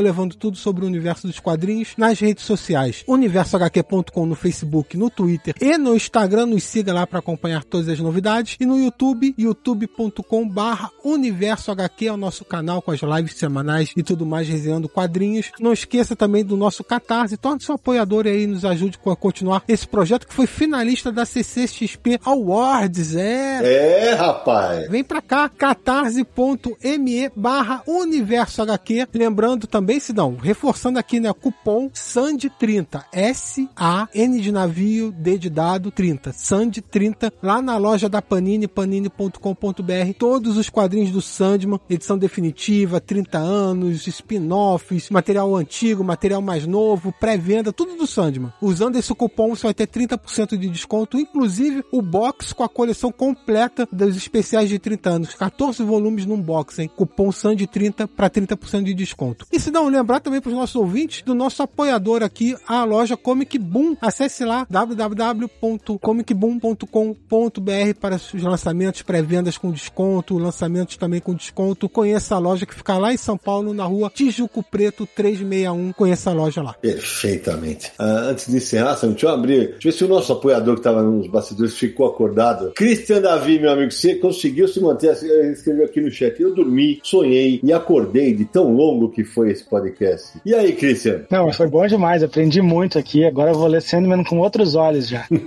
A gente agradece, Cristian. Obrigado pelo apoio. E, bom, você viu a bagunça que foi hoje, né? Mas no fim deu tudo certo. Isso aqui, isso aqui vale. Meu querido Liber Paz, que, pô, três horas e bolinha aqui, quase três horas e meia, falando de Sandman, fazendo claquete e tudo. Que legal que você topou os convites. Espero que você tenha se divertido, como costumo dizer. Quem vem, volta aqui. E foi, foi muito legal, velho. Eu queria agradecer muito, foi um prazer. Desculpa se a gente se estica, mas é que quando a gente. Cara, aquela história, a gente gosta, a gente ama, a gente vai falando. Então, desculpe se eu me estendi demais. Queria só deixar um- uns recadinhos, assim. Manda. Eu tenho canal com o Rodrigo Escama, o Kitnet HQ, a gente faz resenhas, é, faz lives sobre quadrinhos e tal, toda semana tamo ali. E eu tô fazendo uma série de vídeos sobre o Sandman, assim, é, que eu tô fazendo, publicando, assim, esporadicamente, né? E eu quero ver se eu volto agora, né, com a série. Então, tipo, vamos retomar aí o, o Sandman. Mais Sandman ainda, né, que nunca basta, assim. Também tem o pessoal do balburdia.net, né, com o Lielso e a Kamikaze, né, a Maria Clara, que a gente sempre tá trabalhando junto. E quem quiser me seguir, caso queira, né, no Twitter e no Instagram, é só procurar pelo arroba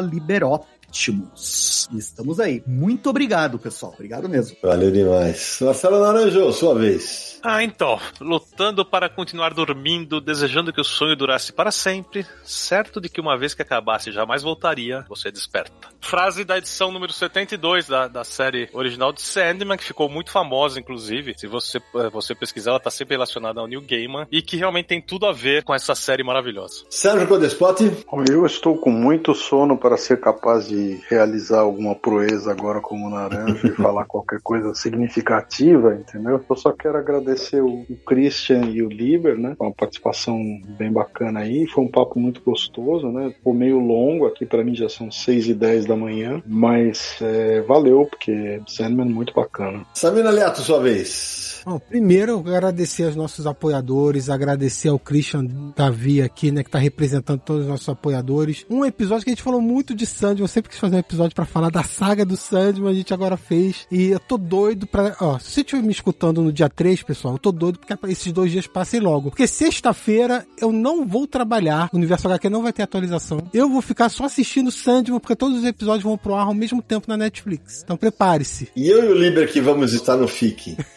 Sonhe lá. Cara, a gente vai pra algum lugar, vamos beber, vamos curtir um monte, ver um monte de gente legal. E quando a gente chegar em casa, a gente assiste no streaming. É isso aí. Tem uma vantagem, hein? Tem uma vantagem, gente. Não precisa ter medo de spoiler. Ah, não, pra nós não é. É, isso não vai ter. Bom, eu vou terminar agradecendo a todo mundo que nos apoia, na figura do, do Christian, o Liber pela participação, é, a todo mundo que nos ouve, torcendo demais pelo sucesso da série na Netflix e sabendo que, pelo menos dos quadrinhos, o Sandman com certeza seguirá fascinando os leitores até o fim dos mundos. E a gente se encontra no próximo episódio de Confins do Universo!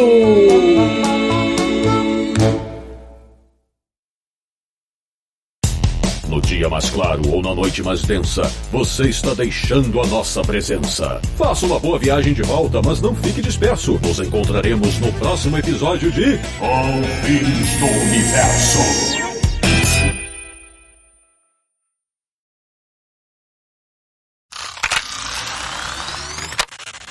Tá rolando a gravação? Deixa eu ver. Tá rolando, vamos lá. Um, dois, três. Pá, pá, pá. Let's go. E o cachorro também resolveu fazer pá. Começou já nos extras, vamos nessa. Let's go. Ah, não. Bem na hora que ia começar. Ele Ah, exige participar. Não do é possível, cara. É o cachorro dos pesadelos, velho. Não, cara, agora até o cachorro fazer parar de fazer pá, pá, pá vai ser só se der um tiro, Agora eu não velho. posso parar a Ah, gravação. Agora, agora, agora vamos, né? Let's go. Ó, olha aí que beleza. Puta que Ele pariu. estava Vamos nessa. esperando de Ai, butuca. meu Deus do céu. Ele tá esperando o papapá, sério. Fizeram papapá. Oh, Vamos ver, vamos lá. Bem-vindo, bem-vindo. Está começando mais uma edição de Confins Universo, o podcast que a Terra não dá.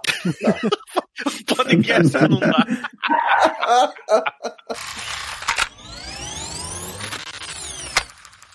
Duas coisas aí que eu queria colocar que o Sérgio estava falando. É, uma eu esqueci. Ah, que bom. Começou bem.